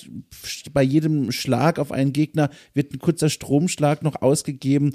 Ähm, das Kontersystem im Kampf selbst ist so einfach zu beherrschen im Einzelkampf, dass ich da auch keinen Überlebenskampf führen muss wenn dann mehr Gegner dazukommen, dann fühlt es sich eher unfair an, weil ich gemerkt habe, oder also es merkt jeder, der das spielt, ähm, dass das Kampfsystem dafür eben auch dann wieder nicht gemacht wurde für diese vielen Gegner. Und so schwippt schwapp das dann hin und her so auf der Schiene eines völlig so mittelmäßigen Actionspiels, das nur ganz selten dann mal interessant wird, wenn es dann eben diese Horrormomente tatsächlich hat. Ich muss auch sagen, dieses Gegnerdesign fand ich auch nicht besonders interessant. Also diese Mutation, die im Vorfeld ja versprochen wurden, dass aus den Kreaturen da nicht erkennbare Monster werden, das habe ich überhaupt nicht sehen können. Wenn man The Last of Us mhm. kennt, kennt man auch diese Arten von Gegner. Ähm, nichts, was man noch nie gesehen hat. Und auch das war dann quasi viel dann weg so als mögliche Begeisterungsankerpunkt. Äh, und so watschelte ich dann da irgendwie einfach so durch, aber gleichzeitig muss ich auch sagen, ähm, war das Spiel, wenn man es schafft, dann als Actionspiel zu akzeptieren, wirklich so, so voll okay unterhaltsam. Es hat mich nicht aggressiv, offensiv genervt, wie jetzt zum Beispiel dieser Tage Atomic Hearts, das ich auch gespielt habe eher so ein open-worldigeres Shooter-Ding. Das hat mich wirklich fertig gemacht, weil es auch so viele Pacing-Probleme hat und handwerkliche Probleme, die man so, und das Wort sage ich selten, aber in dem Fall stimmt's, objektiv einfach erkennbar sind, dass das handwerklich nicht gut gemacht ist. Das ist hier nicht. Man hat schon das Gefühl, die Leute verstehen, wie sich Level abwechseln müssen und so weiter, aber es macht trotzdem daraus kein gutes Horrorspiel. Und das war tatsächlich ein bisschen enttäuschend. Ich habe dann aber noch so spannende Dinge gelesen, wo ich mir dachte, Mensch, eigentlich total toll, dass man sich da so Gedanken gemacht hat. Zum Beispiel, da haben sie offenbar ganz viel, vor allem in der Gefängniswelt, durch so eine Art KI-Generator durchgejagt und gesagt, so, wir würden gerne, liebe KI, eine Gefängniszelle, meinetwegen, so dieses Zellentor würden wir gerne einbauen, aber wir wollen das entfremden und quasi von einer KI uns eine Inspiration geben lassen, wie sieht eine Gefängniszellentür aus in der fernen Zukunft, zweckmäßig, einfach zu produzieren, go. Und dann, das wurde in einem Interview erzählt, hat so eine KI dann eben verschiedene Designvorschläge ausgespielt, die dann das Team benutzt haben, um daraus dann eine eigene Vision draus zu basteln. Und das ist ja eigentlich voll cool und voll interessant, aber hilft halt nicht, so ein Spiel dann irgendwie wesentlich interessanter zu machen. Also am Ende war ich dann da raus und dachte mir, okay. Äh, übrigens, auch das, also ich will es jetzt da nicht in Gänze verraten, weil ich glaube, das braucht es gar nicht, um diesen Punkt klar zu machen. Aber am Ende, wir sagen mal, endet das Spiel auf einem Cliffhanger. Und das Spiel hat eigentlich einen doppelten Cliffhanger. Es gibt eine Szene ganz am Ende, wo unser Held aus dem aus unseren Augen quasi verschwindet und man denkt, alles klar. Womöglich werden wir ihn nie wiedersehen. Teil 2, wie geht's weiter? Fragezeichen. Dann aber gibt es so eine Art Redemption direkt in der Szene drauf, wo gesagt wird, nein, nein, keine Sorge. Der, dem geht's gut, dem, es wird weitergehen auf irgendeine nee. Art und Weise. Womöglich Teil 2 ist geplant. Und das ist so, das ist so äh, stellvertretend dafür, was das Spiel vielleicht als Problem hat. Diese Angst, einfach mal uns mit wirklichem Horror zu konfrontieren, sondern zu sagen, nein, nein, alles gut, hier ist deine Munition und hier ist dein Baton, bitte hauen Sie drauf.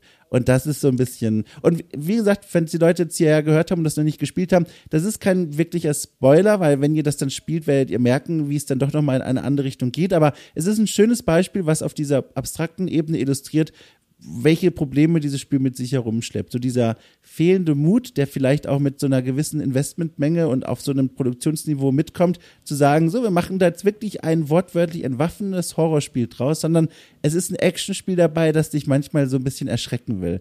Aber es klappt nicht.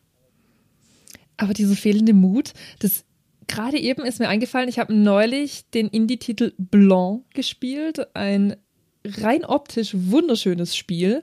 Es geht um einen Wolfsjungen und einen Rehkitz. Die müssen beide ihre Familien wiederfinden, ohne jetzt zu viel zu verraten. Und es gibt genau zwei Punkte in diesem Spiel. Es ist gar nicht allzu lang, es ist ein Indie-Titel und so weiter, aber es gibt zwei Stellen, die mich wirklich, mich als Spielerin kurz wirklich sprachlos machen, sehr schockieren. Man hat schon Tränenaugen. Und beide Male, und diese Situationen, die ähneln sich wirklich wahnsinnig. Beide Male hatten die EntwicklerInnen nicht den Mut, das, was sie gerade mühevoll aufgebaut haben, durchzuziehen. Wo ich mir dachte, bringt mich doch zum Weinen, schockiert mich doch. Ich, ich brauche hier jetzt kein Happy End, macht mich doch fertig. Dafür spiele ich doch dieses Videospiel, dafür habe ich doch diesen, diese, diese ganze Spannungskurve. Zu was baue ich eine Spannungskurve auf, wenn ich im selben Atemzug alles wieder revidieren und sagen, nee, nee, nee, mhm. alles gut, alles gut. Ihr könnt die Taschentücher wieder weglegen, es ist alles in Ordnung. Holt euch einen, eine heiße Schokolade, macht Marshmallows rein, holt euch eine Kuscheldecke, es ist alles vollkommen in Ordnung. Und genauso geht dieses Spiel dann zu Ende. Und da dachte ich, hey, irgendwie, was bleibt mir jetzt hängen von diesem Spiel, außer dass es alles, was es versucht hat zu sein, nicht durchgezogen hat, weil der Mut gefehlt hat. Und irgendwie ich weiß nicht, es ist total schade, dass, dass The Callisto Protocol offensichtlich denselben Weg gegangen ist. Aber jetzt muss ich, jetzt muss ich tatsächlich noch nachfragen. In dem Review, das ich vorhin angesprochen hatte, äh, von Four Players, da steht, mhm. ich zitiere, da steht drin, es gibt einen netten Story-Twist. Und da ich dieses Spiel ja nicht durchgespielt habe, bin ich wirklich dazu verleitet, dich zu fragen, was dieser in Gänsefüßchen nette Story-Twist denn sein soll. Ich weiß nicht, also wenn du ihn mir verraten möchtest, müssen wir wahrscheinlich an dieser Stelle einfach äh, dick und fett Spoiler, Spoiler, Spoiler raushauen, denn Leute, die es nicht gespielt haben, wollen das dann höchstwahrscheinlich nicht wissen. Deswegen, äh, also ich, werde also, mal. Magst du es mir denn verraten? Ich sag's mal abstrakt, ohne die, dass die Leute hier befürchten müssen, dass ihnen was verraten wird es wird tatsächlich relativ früh im Spiel eine Art roter Hering ausgelegt, eine Fährte, die am Ende nicht wirklich dorthin führt, von der man gedacht hat, dass sie dorthin führt und auch das Bewandtnis, warum es eigentlich zu diesem Aufstand in einem Gefängnis kam, wird aufgeklärt. Das hängt so ein bisschen mit diesem roten Hering dann zusammen. Und da saß ich dann kurz davor und dachte so, ja, okay. Okay, das sah ich jetzt so auch nicht, aber, aber also es, es, es verlangte mir, es verlangte mir durchaus eine menschliche Regung ab, aber also um Gottes Willen nichts, wo ich dachte, das ist Dramaturgie 101. Also Gratulation. Oh, ich stelle mir wirklich vor, du sitzt so mit deinem Controller vor deiner Playstation und die einzige Reaktion ist echt, ah, okay. Ja. Und weiter geht's. Ja, also es ist ja mehr, mehr, ja, genau, aber ja. Also wie gesagt, es ist halt aber so kannst du dann, ja, bitte? Kannst du deine Wertung von 89, kannst du dann, äh, kannst du die dann nachvollziehen? Oder nicht? Also mein Eindruck ist, ohne den Text zu kennen, dass die Person sich offenbar dann sehr gerne auf dieses Actionspielgleis gestellt hat. Und ich glaube, dann sind wir in dieser Welt, die andere Leute solide nennen, wo man wirklich sagt, so, okay, das ist einfach, da ist nichts katastrophal schlecht, da ist aber auch nichts herausragend gut, kann man halt so wegspielen. Aber das ist ja nicht okay. der Anspruch, den ich jetzt an meine Freizeit so meistens stelle. Deswegen denke ich dann eher so, ach, pff, also hätte jetzt auch nicht sein müssen. Naja. Okay. Also das ist auch so ein bisschen mein Fazit. Also ich glaube wirklich, liebe Leute, auch, auch für dich, wenn man jetzt noch vor der Entscheidung steht, Dead Space oder Callisto-Protokoll, um Gottes Willen, bitte spielt das erste Dead Space. Das ist auch ein wirklich gutes Remake, jetzt frisch erschienen. Das kann man spielen statt des Originals. Und wenn man jetzt überlegt, wenn man Dead Space mag und Callisto-Protokoll neugierig ins Auge fasst, von mir aus, aber dann vor allem sehen als so ein Action-Kinofilm, der halt auch irgendwelche Mutationsviecher dabei hat, aber nicht mit dem Horrorniveau eines Dead Space rechnen. Das kann das Spiel einfach nicht einhalten. Das ist vermutlich der perfekte Abschluss zu diesem Teil dieser Folge. Ja.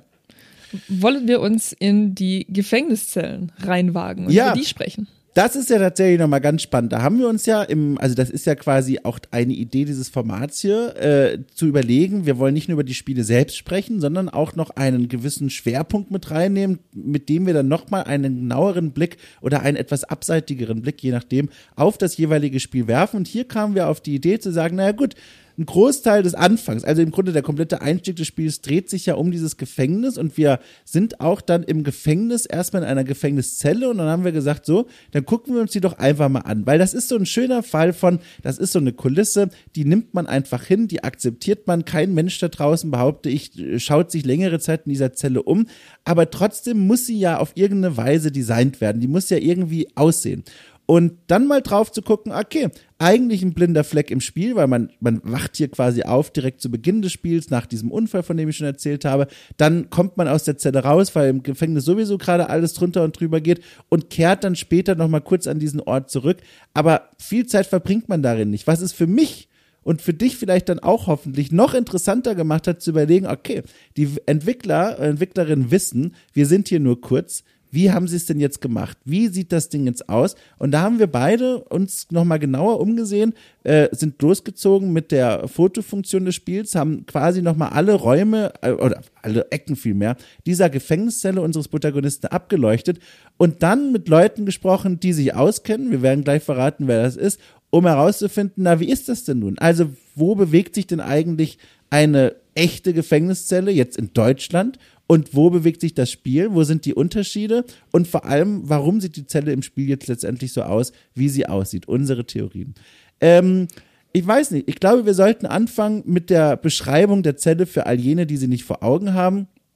Ich würde das einfach mal fix übernehmen, wenn das für dich in Ordnung ist. Ähm, Sehr gerne. Und zwar folgend. Also, die Zelle selbst, das fällt mir relativ leicht, das einzuschätzen, weil ich mal ein WG-Zimmer in etwa dieser Größe hatte.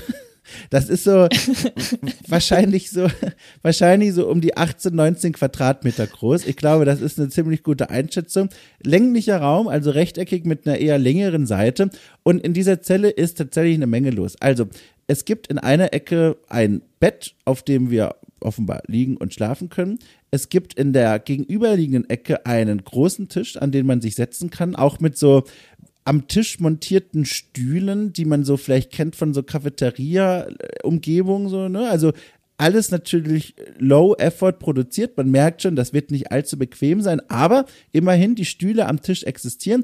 Der Tisch selbst ist auch erstaunlich groß. Als Referenz sozusagen stehen darauf auch einige oder liegen darauf einige Gegenstände, äh, eine Toilettenrolle, warum auch immer, und einige Unterlagen, Broschüren, Magazine und Zettelchen. Da kann man schon sagen, der Tisch hat so so habe ich es mir versucht zu beschreiben, der hat Tischtennisplattengröße. Das ist, glaube ich, so eine ganz gute Größe, wenn man ah, sich das ja. vorstellen kann. Ja. Ähm, zu dem Bett eine kleine Korrektur. Es ist nicht ein Einzelbett, sondern ein Doppelbett, so eine Art Hochbett, ne? Unten eine Matratze, oben eine Matratze. Vom Anschauen her wirkt das Ganze ziemlich unbequem, also eine sehr dünne Matratze, wenn überhaupt eine drauf liegt. Äh, süßerweise oben das Bett ist tatsächlich gesichert mit einer kleinen, mit einer kleinen, wie sagt man denn, mit so einem kleinen Spalier, mit einem kleinen Geländerchen, damit der Insasse da nicht einfach runterfällt im Schlaf, war ja ganz nett. Oder vielleicht auch um sich hochzuziehen, keine Ahnung. Ähm, dann ist das, äh, dieser Bettbereich in der einen Ecke des Raums getrennt durch so eine halbe Trennwand, die dann rüberführt in quasi den sanitären Bereich. Da ist dann eine Toilette und ein Waschbecken und ein Spiegel. Und auf diesem Spiegelschränkchen, sage ich mal, äh, liegen auch einige Utensilien, äh, Utensilien, oh Gott, Utensilien. Sieht so ein bisschen aus wie Zahnpasta, da ist auch eine lila Zahnbürste, Cremes, Deo-Stift, sowas, was aussieht wie eine Streichholzpackung und eine Seife, also allerhand Kram. Ein Mülleimer ist auch zu sehen. Kurioserweise unter dem Waschbecken ist so eine Art, ähm, also wie eine Öffnung im Plastik, möchte ich sagen. Und die sieht so aus, als wäre das eine Steckdose mit so einem Sicherheitsdeckelchen, den man so hochklappen kann. Und dann kann ah, man da ja, irgendwas ja. aufladen. Und dann gibt es noch im Raum, alles beherrschend, auf der gegenüberliegenden Seite vom Eingang quasi, ein großes Display, also fast auf der kompletten Breite des Raumes. Auf dem steht zum Zeitpunkt des Spiels ganz groß Lockdown, Stay in Your Cell mit der Zellennummer 815 in dem Block, in dem wir uns befinden, nämlich 12 ähm, und dem Hinweis darauf, wenn wir uns eben gegen diese Anweisung richten, dann müssen wir mit Strafen rechnen. Das beherrscht diesen Raum, der ansonsten auch, um nochmal so ein Gesamtbild dann zu geben, ziemlich chaotisch ist, also zugemüllt, könnte man sagen. Äh, viel Kram liegt auf dem Boden rum, Papiere, Müll, Dreck. Ähm, es steht auch ein kleines Regal noch in dem Raum, ähm, in dem einige Bücher drin liegen, aber alles wirkt sehr dreckig, wirklich sehr eklig, nicht Wahnsinnig hygienisch. unhygienisch. Unhygienisch, Genau, genau. ja. Dunkel, glaube auch angelehnt an den Namen des Gefängnisses Black Iron, also Black Iron könnte man übersetzen mit Gusseisen und das ist ja auch eher ein dunkleres Metall und das sieht man hier auch alles sehr düster. Regal steht drin und ein paar Bilderchen an der Wand, abgerissene Poster. Es wirkt fast, das war immer mein Eindruck beim Durchgucken, fast schon so zweckentfremdet, als wäre das mal irgendwie so eine Turnhalle gewesen, eine kleine, also kleine Turnhalle, also ein kleiner Sportraum oder irgendein Freizeitraum, den man dann zur Gefängniszelle gemacht hat. War es nicht, weil die Geschichte des Ortes uns ja sagt, das Ding war immer als Gefängnis geplant und gebaut, aber das ist so meine Assoziation. Das ist der Raum. Äh, Lea, gibt's da noch was, wo du sagst, das sollten wir hinzufügen? Was die Beschreibung der Gefängniszellen anbelangt, nicht. Ich kann ja vielleicht ein bisschen noch von meiner Recherche erzählen. Die war Ja. extrem steinig dieses Mal. Ich bin nur in Sackgassen gelandet und äh, ich erzähle einfach. Also ich hatte mir zunächst angedacht, dass ich einfach ganz klassisch bei einer JVA einfach anfrage und mit denen direkt rede. Äh, hatte ich dann verworfen, weil ich Angst hatte, dass du, Dom, das auch nehmen könntest und dass es halt zu, offensichtlich ist. Und dann dachte ich, ja, nee, nee, nee, mache ich jetzt doch nicht. Und dann hatte ich einen Gefängnisseelsorger gefunden. Dann dachte ich, hey, irgendwie wäre es total cool, mit dem drüber zu reden, wie diese Gefängniszellen aufgebaut sind, wie sie in Deutschland sind und so weiter. Denn Ziel eines Gefängnisses ist es ja, zumindest in Deutschland, äh, die Insassen am Ende zu resozialisieren. Und da dachte ich, ja, mache ich. ähm, weil ich halt auch dachte, die Architektur eines solchen Raumes spielt ja dann ganz sicher eine große Rolle. Und da war es auch gar nicht so leicht, jemanden zu finden. Ähm, bin dann doch auf einen gestoßen. Ich hatte ihn angeschrieben und äh, ich weiß nicht. Also es gab so ein kleines Hin und Her. Ich kann da vielleicht einfach, einfach kurz äh, ein bisschen zitieren, was er mir geschrieben hatte. Äh, ich hatte ihm natürlich die Screenshots zukommen lassen, die äh, Dom und ich hier gerade auch nochmal angeschaut haben von diesen äh, fiktiven Zellen in The Callisto Protocol. Und er hat mir geantwortet, die Screenshots zeigen eine Realität, die es so in deutschen Gefängnissen nicht gibt. Die Zelle heißt hier Haftraum. Die gezeigten WC-Anlagen und die Umgebung entspricht nicht derer des Vollzuges. Die Unterbringung Gefangener erfolgt überwiegend in Einzelhafträumen ohne offene Gitter. Ich bin gerne bereit, über meine Arbeit und die Hafträume zu sprechen. Ich meine allerdings, dass ich Ihnen mit der Wirklichkeit, nicht für Videospiele mit den Fiktionen weiterhelfen kann. Strafvollzug heißt nicht wegsperren, sondern hat das Ziel der Resozialisierung. Wie immer man dies diskutieren kann, ein Videospiel wird der beschriebenen Themenbearbeitung nicht gerecht. Und das habe ich persönlich genommen, sage ich dir ganz ehrlich, denn ich habe sehr viel Wert darauf gelegt, ihm zu signalisieren, dass es mir hier nicht drum geht, über Videospiele zu quatschen. Einfach sozusagen, Mhm. ja, hier, wir haben hier ein witziges Spiel gesehen und ja, jetzt gucken wir mal, wie es ist, sondern ich habe klipp und klar gesagt, hey, vielleicht können wir das einfach ganz sachlich mit der Realität vergleichen und drüber sprechen, wie ist es in der Wirklichkeit. Ähm, und ich, ja, ich wurde hinterher dann geghostet äh, von ihm, dachte dann, okay, dann, dann nicht, schade. und dann Ja. dachte ich, okay, wenn das nicht geklappt hat, dann gucke ich einfach wirklich die Architektur selber nochmal an. Zwei Tage später habe ich dann einen Gefängnisarchitekten gefunden gehabt. Und das, also es stellte sich heraus, einen Gefängnisarchitekten zu finden, war noch schwieriger als einen Gefängnisseelsorger zu finden. Ich bin dann über einen Artikel von Focus Online fündig geworden und dachte dann, okay, probiere ich es da mal. Aber die haben erst gar nicht auf meine Anfrage reagiert, leider. Deswegen habe ich hier heute auch leider nichts in meinen Händen. Es tut mir wahnsinnig leid, Dom. Äh, das Schicksal wollte nicht, aber du hast dafür etwas sehr, sehr Spannendes mitgebracht, was wir jetzt gleich miteinander besprechen werden.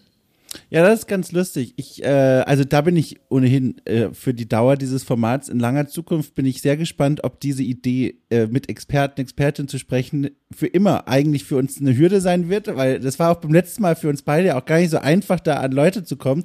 Äh, aber es hat sich da daher noch gelohnt. Da sind wir mit dem Entwicklerteam dann von Heidelberg ins Gespräch gekommen. Hier bin ich auch erstmal losgestartet mit dem Gefühl, okay, das wird schwieriger als gedacht. Ich habe hier in der Nähe eine Polizeistation, da habe ich mir gedacht, so, ich gehe da einfach mal hin. Ich gehe da einfach mal hin und frage, kann ich die Zellen sehen? Und wenn nicht, äh, mache ich was damit sie mir die Zellen zeigen. War eine doofe Idee, deswegen habe ich es dann doch nicht gemacht. und stattdessen eine E-Mail geschrieben und gesagt, hier, alles klar, hier ist mein Name und was will ich machen. Da kam dann zurück im Grunde eine ähnliche Antwort, wie du auch beschrieben hast, nämlich hier Videospiele. Nein, danke. Es scheint für uns keine ernsthafte Anfrage zu sein. Und dann habe ich gedacht, okay, jetzt erst recht und habe also bestimmt über ein Dutzend äh, Justiz Justizvollzugsanstalten in Deutschland angeschrieben und einer hat mir tatsächlich geantwortet und mit einer konnte ich ein Interview führen, schriftlich. Wir haben aber die Antworten äh, quasi sprechen lassen von einer äh, elektronischen Stimme, so dass es auch einigermaßen schön klingt, nur für euch, für den Kontext da draußen. Und zwar ist das die Just Justizvollzugsanstalt Heidering im Süden von Berlin, noch zu Berlin gehörig, aber relativ weit draußen.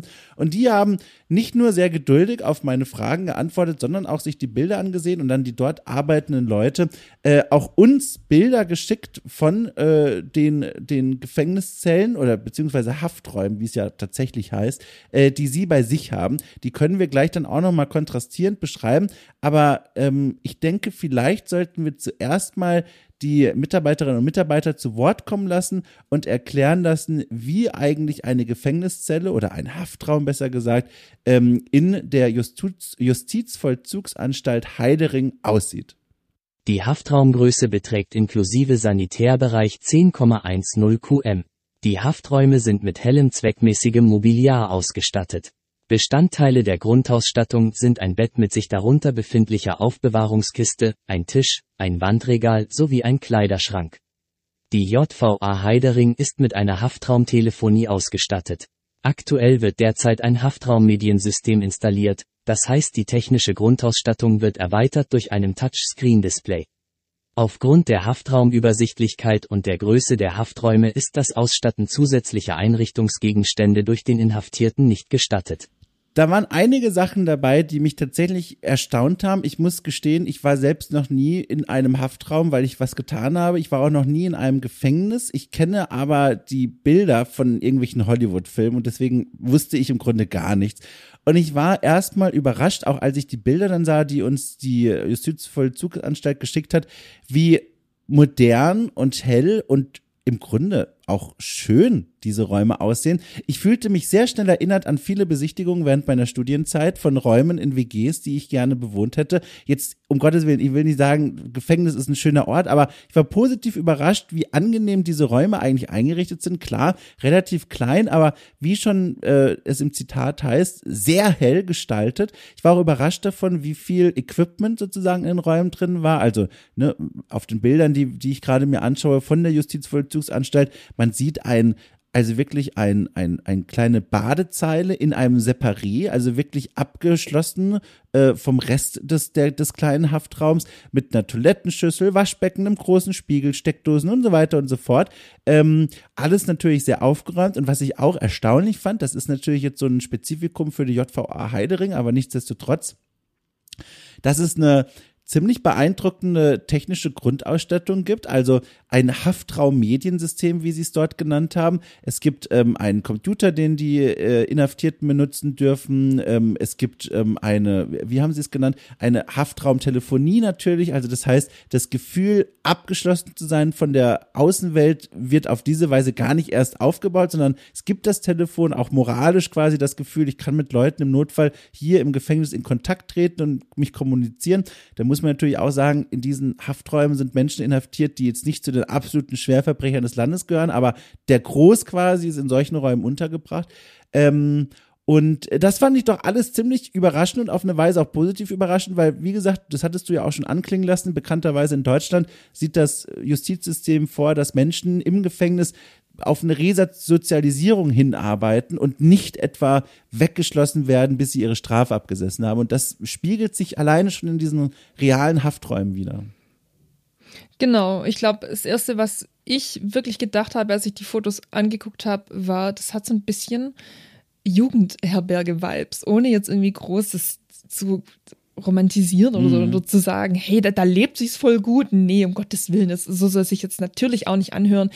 Aber ich war, wie auch du, sehr positiv überrascht. Auch einfach, weil ja, viel Fokus oder viel Wert darauf gelegt wurde, dass es hell ist, dass da Licht in den Raum reinkommt, dass man sich eben nicht vorkommt wie der Abschaum der Gesellschaft oder mhm. ich weiß nicht was, sondern am Ende des Tages geht es einfach darum, dass die Leute die Fehler sehen, die sie gemacht haben und am Ende ihrer Haftstrafe resozialisiert werden. Und das erreicht man am ehesten natürlich dadurch, dass man den Leuten hilft und auch einfach ihnen signalisiert, wir sperren dich hier jetzt nicht weg, wir behandeln dich weiterhin menschlich, logischerweise, du hast Fehler gemacht, du sitzt dir aus einem Grund, aber du bist nach wie vor einfach Mensch und auch Teil dieser Gesellschaft.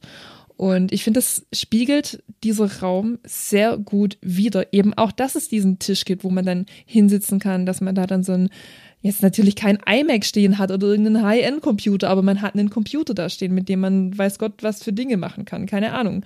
Sich ein bisschen beschäftigen. Man hat eben dieses Telefon, man hat ja, ein Separé mit einer Toilette drin. Also das ist auch was, was man sich wahrscheinlich nicht direkt vorgestellt hat. Man hat wahrscheinlich gedacht, ja, da steht irgendwie ein Bett drin und es gibt noch mhm. ein ganz, ganz kleines Fenster, wo so ein bisschen Licht reinkommt und dann ist da einfach offen in dem Raum noch irgendwo eine Toilette und wenn es gut läuft, noch ein Waschbecken daneben, aber das war's. Nee, so ist es hier nicht. Es gibt wirklich einen abgetrennten Raum eben mit äh, Spiegel, Waschbecken und eben einer Toilette und es hat mich, ja, ich, ein bisschen schockiert es mich, dass es mich so überrascht hat, aber man kennt es ja einfach nicht anders aus Videospielen und Filmen. Mhm. Man denkt ja einfach immer, ja, diese, äh, diese Eisenstangen und die Leute, die müssen dann dahinter in, in diesen verkommenen, unhygienischen Zellen vegetieren und, und hocken da echt in Lumpen und in ihrem Kot, denkt man ja teilweise. Aber so ist ja nicht und schon gar nicht in Deutschland. Und ich glaube, da kann man auch einfach wirklich sehr, sehr froh drüber sein, dass es das nicht so ist, weil man guckt sich, sich das an und denkt sich, ja,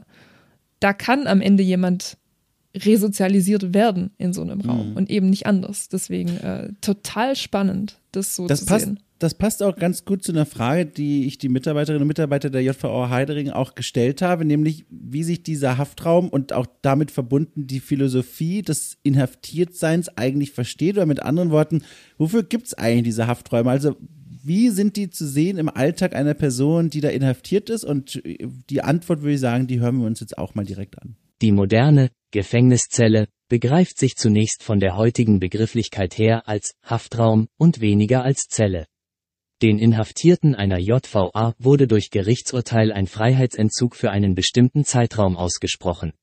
Insofern ist auch der Einschluss im Haftraum maßgeblicher Bestandteil der Inhaftierung, welcher durch einen verbindlichen immer wiederkehrenden Tagesablauf geregelt ist. Einen Haftraum, wie man ihn in der JVA Heidering vorfindet, ist durch die relativ großen Fenster und hell gestrichenen Räume sehr freundlich gestaltet und trägt zum Wohlbefinden durch den offenen Ausblick bei. Der Begriff Rückzugsort kann insoweit Anwendung finden, als dass der Gefangenen sich während der im Tagesablauf geregelten Aufschlusszeiten auch in seinem Haftraum aufhalten kann, aber nicht muss. Und das, was da gesagt wird, das unterstreicht ja zum einen, was wir schon anhand der Einrichtung so ein bisschen bemerkt haben, also die Idee, dass das hier nicht die Endstation im Leben sein soll, zumindest für den Schweregrad der Inhaftierten, die hier einsitzen müssen, sondern eine Station, die klar macht, du hast einen gewissen Freiheitsentzug, aber es geht nicht darum, dich von der Gesellschaft wegzusperren, sondern quasi schon durch dieses, wie da so schön gesagt wird, durch dieses offene, also nicht offene Fenster, aber durch dieses große, lichte Fenster dir gleich vor Augen zu führen, die Gesellschaft da draußen gibt's da noch und da kannst, kannst du bald oder wann auch immer wieder mitmachen. Und vielleicht lohnt es sich jetzt von hier aus mal ein Callisto-Protokoll nochmal reinzuschauen. Das steht ja in einem starken Kontrast. Und jetzt wird es ja eigentlich ganz spannend, wenn man mal so drüber nachdenkt, eigentlich ergibt gar keinen Sinn die Art und Weise, wie das Gefängnis in diesem Spiel dargestellt ist, wenn man knallhart logisch rangeht. Ich habe es ja schon beschrieben,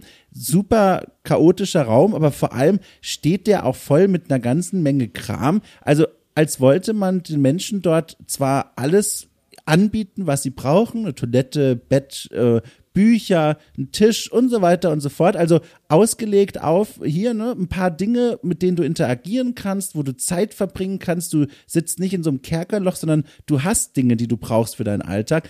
Aber dann eben gleichzeitig diese betonte Unhygiene, das äh, fehlende Fenster, fehlende Beleuchtung, stattdessen die, diese, diese Fernsehwand, die nur Befehle quasi ausstrahlt, super oppressiv wirkt und damit so einen erstmal auf einer logischen Ebene, ich habe Theorien, warum das so aussieht im Spiel, dazu gleich mehr, auf einer logischen Ebene so einen eigentlich sich ausschließenden Kontrast ausmacht. Für mich zumindest. Wie siehst du das denn? Stimmt, so habe ich das noch gar nicht gesehen. Ich klicke mich jetzt gerade parallel auch nochmal durch die Screenshots durch und es ist ja wirklich eine Antithese in sich, also ein ganz kleiner Haftraum eigentlich, aber eben äh, beispielsweise ein Handtuch wo, wenn man eigentlich der eigentlichen Philosophie dieses Gefängnisses folgen würde, würde man denen doch kein Handtuch da reinhängen, mhm. wenn man irgendwie sagen würde, ja, hey, äh, keine Ahnung, schmier deine nassen Hände irgendwie an dein T-Shirt oder keine Ahnung wohin, aber halt nicht an ein Handtuch.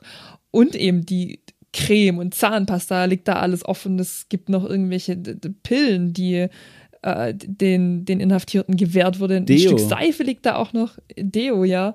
Also Dinge, wo man ja einfach sagen würde, mein Gott, ihr rottet da drin jetzt sowieso 20 Jahre und es ist mir egal, ob ihr jetzt irgendwie mhm. nach Blümchen duftet oder nicht. Also eigentlich voll die Antithese. Krass. Kleines Addendum, das können wir an der Stelle kurz einschieben. Ich habe nämlich auch gefragt, weil das hat mich erstaunt, sowohl im Spiel als auch in meiner Vorstellung. Dürfen denn Leute, die in so, einer, in so einem Haftraum drin sitzen, so viele WC-Gegenstände bei sich haben? Weil das hat mich im Spiel schon irritiert. Die ganzen Sachen da, die Cremes, die Zahnbürsten und so. Und dann habe ich auch mal gefragt, und das ist die Antwort von der JVA Heidering. Der Sanitärbereich eines Haftraums verfügt neben dem WC über ein kleines Waschbecken mit Spiegel sowie einem offenen Regal zur Unterbringung von Hygieneartikeln. Was machst du denn jetzt da eigentlich draus? Also, was machst du jetzt eigentlich draus, wenn du das dir jetzt anguckst mit dem Wissen, was du jetzt hast über die realen Hafträume in Deutschland und dann dieser jetzt, wie wir als auch deutlich gesehen haben, widersprüchlichen Darstellung im Spiel. Warum ist das so? Also warum sieht dieser Raum deiner Meinung nach aus, wie er aussieht, diese Zelle in Callisto-Protokollen? Das ist eine extrem schwierige Frage. Eben vor allem auch deshalb, weil wir gerade drüber gesprochen haben. Ja, es ist ja einfach so designt, dass die Leute leiden. Die sollen leiden, wenn sie da drin hocken, aber gleichzeitig stellt man ihnen Dinge zur Verfügung, wo man eigentlich sagen würde, okay, dafür, dass die da drin ja buchstäblich verrotten sollen, nicht nachvollziehbar, dass die hier den Deo-Stick oder das Handtuch an die Hand bekommen. Und deswegen bin ich so ein bisschen, also ich würde es jetzt vor dem Hintergrund, was wir gerade gelernt haben, würde ich es als gescheitertes äh, Gefängnisdesign bezeichnen. Einfach weil es eine Antithese in sich ist. Und ich meine, gut, dass es in einem Videospiel anders, anders aussieht als in der realen Welt, klar, ja jetzt einfach dahingestellt. Ähm, es ist wichtig, über den Kontrast zu reden, auf jeden Fall. Mm, aber ich habe äh, das Gefängnis bis zu dem Zeitpunkt, an dem ich äh, The Callisto Protocol auch gespielt habe, auch einfach als, äh, als Strafe für alle, die da drin landen, gesehen. Also es, die Leute wurden ja auch äh, malträtiert und gefoltert und da sind ja auch Leute gestorben. Also was da jetzt der Hintergrund war, ähm, konnte ich nicht herausfinden, ganz offenkundig, aber es ging ja auch einfach darum, den Leuten eins auszuwischen für ihre Fehler. Und genauso ist es in der Realität ja nicht. Ich meine, ja, die Leute werden dadurch bestraft, dass sie eben nicht mehr, ähm, dass ja, einen Teil ihrer Freiheit einfach äh, entzogen bekommen. Aber es geht halt einfach darum, zu zeigen, ja, der Fehler ist passiert und wir gucken jetzt, dass dieser Fehler nicht mehr passiert. Und hier in The Callisto Protocol ist es einfach das komplette Gegenteil. Das ist dieses, du hast irgendwas verbrochen, was uns nicht gepasst hat und jetzt gucken wir, dass wir dein Leben so schwierig machen und, und dich so fertig machen und malträtieren, dass du hier rausgehst und einfach nie wieder auch nur einen Ton sprechen wirst. Deswegen an sich, vor allem, was wir jetzt gerade gelernt haben und eben, weil es irgendwie so ganz komisch, ja, ich weiß nicht, es komisch designt ist, würde ich sagen, irgendwie es sieht total schäbig aus. Man würde da keine Sekunde seines Lebens drin verbringen wollen. Aber gleichzeitig auch einfach, also der Deo-Stick und das Handtuch, nee. Nee, ich, ich bezeichne es als gescheitertes Zellendesign. Wobei, nee, Haft, ja, wobei, das ist ja schon eine Zelle. Ja. Es ja. heißt ja auch Stay in your cell. Das ist ja kein Haftraum, es ist ja wirklich eine Zelle. Insofern, äh, komisches, gescheitertes Gefängniszellendesign in The Callisto Protocol. Wie siehst du das? Also, es ist ja wirklich interessant, weil die Tatsache ist ja, das Ding ist ja nicht zufallsgeneriert, sondern da saß mindestens eine Person und hat bewusst entschieden, so, wir stellen da jetzt den Zahnputzbecher hin, wir legen da jetzt die Creme hin, wir packen die Klopapierrolle auf den Tisch. Also ich habe zwei Theorien. Keine Ahnung, was davon stimmt, aber für mich erscheinen die plausibel und dann nehme ich die einfach mal so mit. Also das erste ist wieder das Symptom von, wir haben Angst, dem Spieler, der Spielerin eine nackte Zelle hinzustellen, weil sich dann anfühlen könnte wie, es ist unfertig. Es fehlt irgendwie etwas, oh, faules mhm. Entwicklerteam, äh, ne, hat sich keine Gedanken gemacht.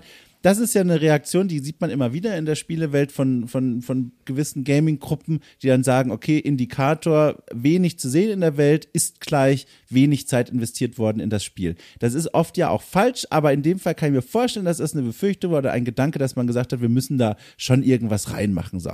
Das ist die erste Theorie. Die zweite Theorie ist eine, die ist mehr auf so eine Arzi-Fazi-Ebene und da bin ich mir unsicher, wie nachvollziehbar die ist, aber für mich ergab die auch Sinn. Und zwar, dass man gesagt hat, okay, das ist ja hier eine Kulisse. Es geht ja hier gar nicht darum, glaubwürdig zu vermitteln, weil da sich wahrscheinlich eh niemand Gedanken drüber machen wird, oh, wie ist es wohl in Black Iron Prison da Insasse zu sein, sondern man läuft da relativ schnell durch. Man startet da, sieht das im Rahmen einer Zwischensequenz und dann läuft man da im Grunde auch schon raus. Man nimmt das nur so aus dem Augenwinkel mit und sieht, okay, hier hängt eine Menge Kram rum, ne? Alles Sachen, die man von seinem eigenen Alltag kennt, Bücher, Klopapierrollen, Hygieneartikel, aber alle sind dreckig. Alles ist dreckig, alles ist durcheinander, alles ist abgegriffen. Und man nimmt dann als Eindruck bei diesem schnellen Durchgehen mit, wie es ja auch gedacht ist, dieses schnelle Durchgehen, ist ganz schön runtergekommen, ganz schön chaotisch, ganz schön eklig. Und ich glaube, diese Grundstimmung ist es, das ist meine zweite Theorie, die hier aufgebaut werden soll, weil die ja auch passt zu dem Moment, wenn wir wirklich zum ersten Mal die Zelle sehen können, und zwar im Rahmen einer im Grunde in eines Gefängnisaufstandes. Um uns herum tobt das Chaos, Menschen sterben, rennen, laufen um ihr Leben, kämpfen äh, und wir stehen in unserer Zelle und sehen das Chaos der Welt da draußen quasi gespiegelt in unserer Zelle. Sachen sind nicht an ihrem Platz, Sachen sind abgegriffen, Sachen sind kaputt. Dinge, die wir eben aus unserem Alltag kennen, sind kaum noch zu erkennen, weil sie hier so abgegriffen sind und spiegeln damit auf eine Art und Weise wieder, welches Chaos da draußen in der Welt gerade passiert. Das sind alles nur Dinge, die man unterbewusst quasi mitnimmt beim Durchlaufen, aber ich glaube, das funktioniert schon irgendwie im Kopf bei den Leuten so, wenn sie das dann spielen und sehen. Das ist meine zweite Theorie. Wie gesagt, für mich klappt die. Ich bin da voll empfänglich empfänglich für sowas und denke mir, krass, okay, Chaos 1000, Chaos drin, funktioniert, aber ich weiß nicht, wie nachvollziehbar das ist, ehrlich gesagt. Nee, ich finde es sehr nachvollziehbar. Ich finde vor allem Theorie 1 einfach wahnsinnig nachvollziehbar, weil man wahrscheinlich mhm. gesagt hat, ja, ähm, man hat sowieso diesen Druck, jetzt hier schnell wegzukommen. Man muss ja einfach raus. Es ist der erste Teil oder das ganze Spiel, ich weiß es nicht, aber ein Großteil des Spiels dreht sich einfach darum, wir müssten hier weg. Und das soll ja auch alles nicht einladend aussehen. Also es soll ja nicht irgendwie so aussehen, dass man sich jetzt hinhockt und hier noch ein Bierchen trinkt, sondern es soll ja einfach so aussehen wie, ja, ich will hier nie wieder sein. Und mhm. vermutlich, ich meine, ja, man hat einfach diese, diese grobe, wenn auch falsche Vorstellung davon, wie eine Gefängniszelle aussieht. Und man hat sich wahrscheinlich eben an diesen Stereotypen bedient und hat sich gesagt, ja, und das ist genau das, was man jetzt eben von Hollywood und von anderen Videospielen gewohnt ist. Man hat einfach diese sehr dunkle Zelle im Kopf. Man, man hat die Gitterstäbe, man hat Metall, sehr dunkel ist es da drin, es ist unhygienisch, überall liegt irgendwas, die Leute verkommen da drin.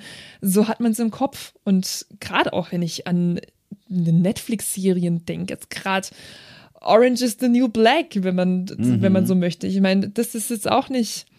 Ich meine, gut, klar, die Insassinnen, die laufen da auch rum und die haben auch einen geregelten Tagesablauf und sowas. Aber das spielt ja schon auch so ein bisschen mit rein, was man, was man kennt, was man für Vorstellungen hat äh, von, von, von einer Gefängniszelle. Und die soll jetzt hier halt noch so ein bisschen, die muss ja futuristisch wirken. Wir sind ja auch auf einem ganz anderen Planeten. Wir sind ja gar nicht mehr auf, äh, auf, der, auf dem Planeten Erde. Wir sind ganz woanders und draußen mit, mit dem Schneesturm und man ist gerade mit dem Raumschiff, ist man abgestürzt und so. Also das soll ja auch nochmal so ein bisschen abgespaced wirken, buchstäblich einfach abgespaced mhm. wirken. Und ich glaube, vor diesem Hintergrund ist es grandioses Design, weil es eben nicht dazu anregt, hier noch irgendwie groß zu verweilen und zu gucken, okay, kann ich jetzt noch irgendeinen Collectible oder irgendein Achievement mitnehmen? Mm. Nee, man will ja einfach dran vorbeirennen. Und ich glaube, wenn man das im Hinterkopf hat, dann ist es vermutlich gelungenes Zellendesign. Ja, ist schon spannend. Wir können abschließend nochmal die JVA zu Wort kommen lassen, die nochmal ein für alle Mal klar macht, wie weit jetzt äh, tatsächlich die Realität von dem Spiel entfernt ist. Ich finde, da kommen nochmal ein, zwei spannende Gedanken mit rein. Da hören wir einfach nochmal abschließend zu.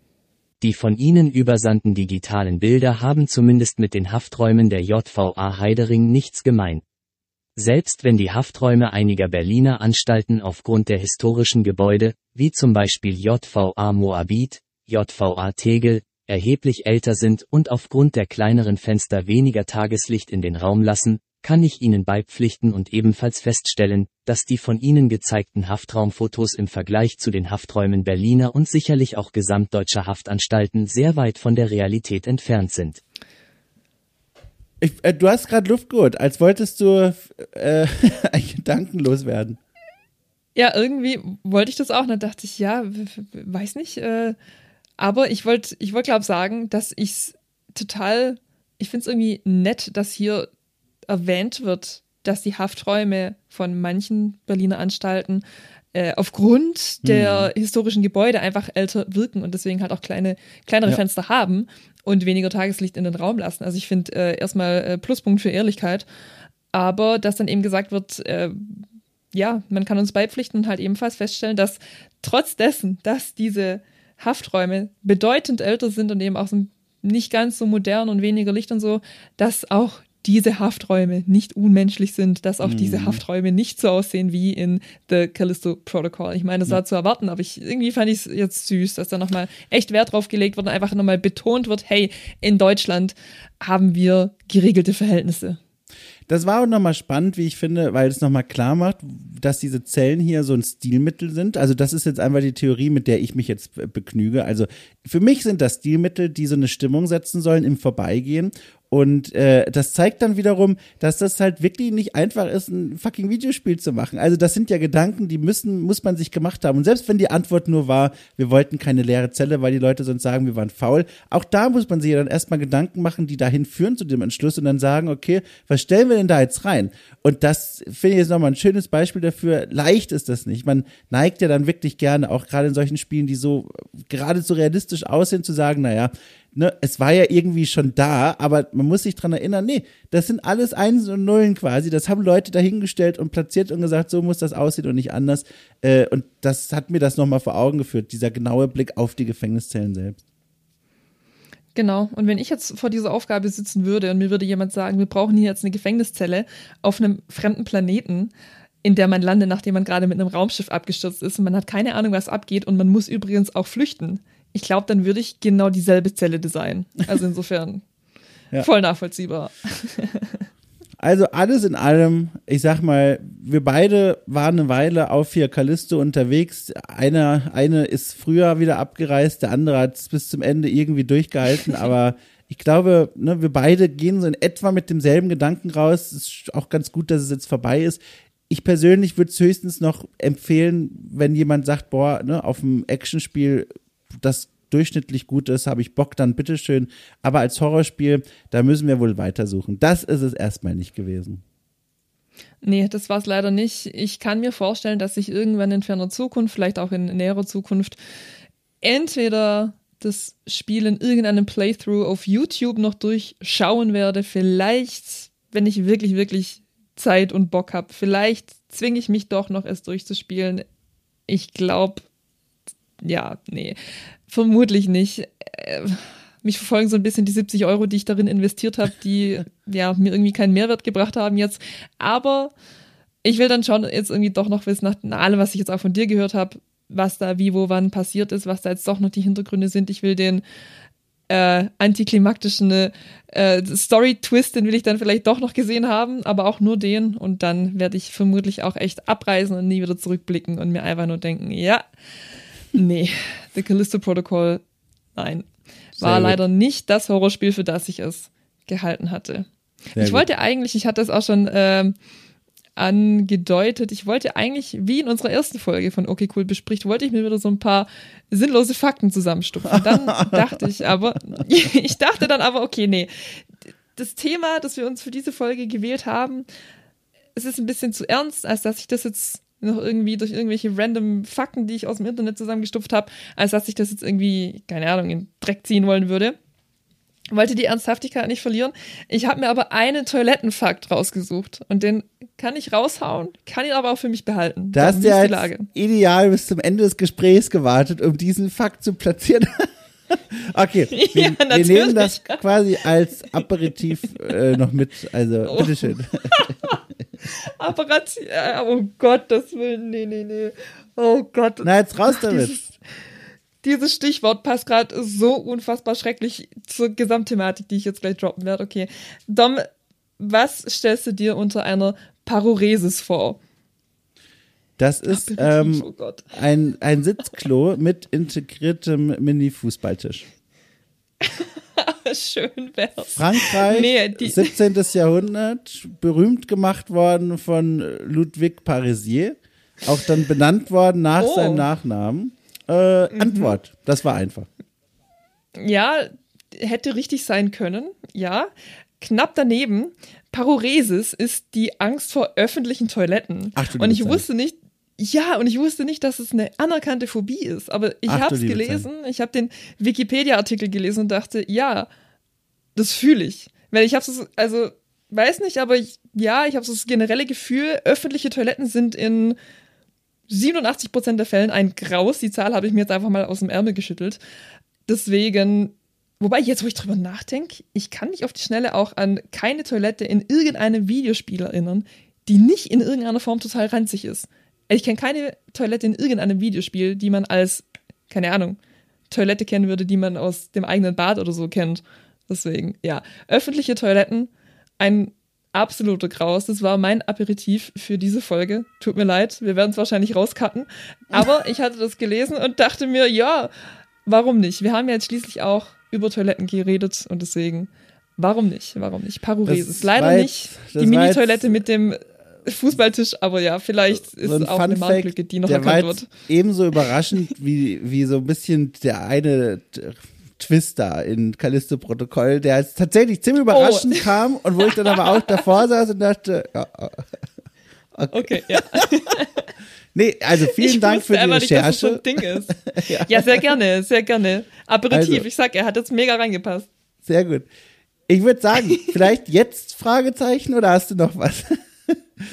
Nee, ich glaube, also bevor es hier wieder peinlich wird wie in Folge 1, lass es Okay. einfach. Okay, sehr gut. Also, dann ein großes Dankeschön natürlich erstmal an dich für das gemeinsame Spielen und Sprechen und Recherchieren zu diesem Spiel der Callisto-Protokoll. Und vielen Dank auch an die Leute da draußen fürs Zuhören äh, und fürs Neugierigsein, was wir zu diesem Spiel zu sagen haben, dass er mittlerweile doch einige Tage draußen ist.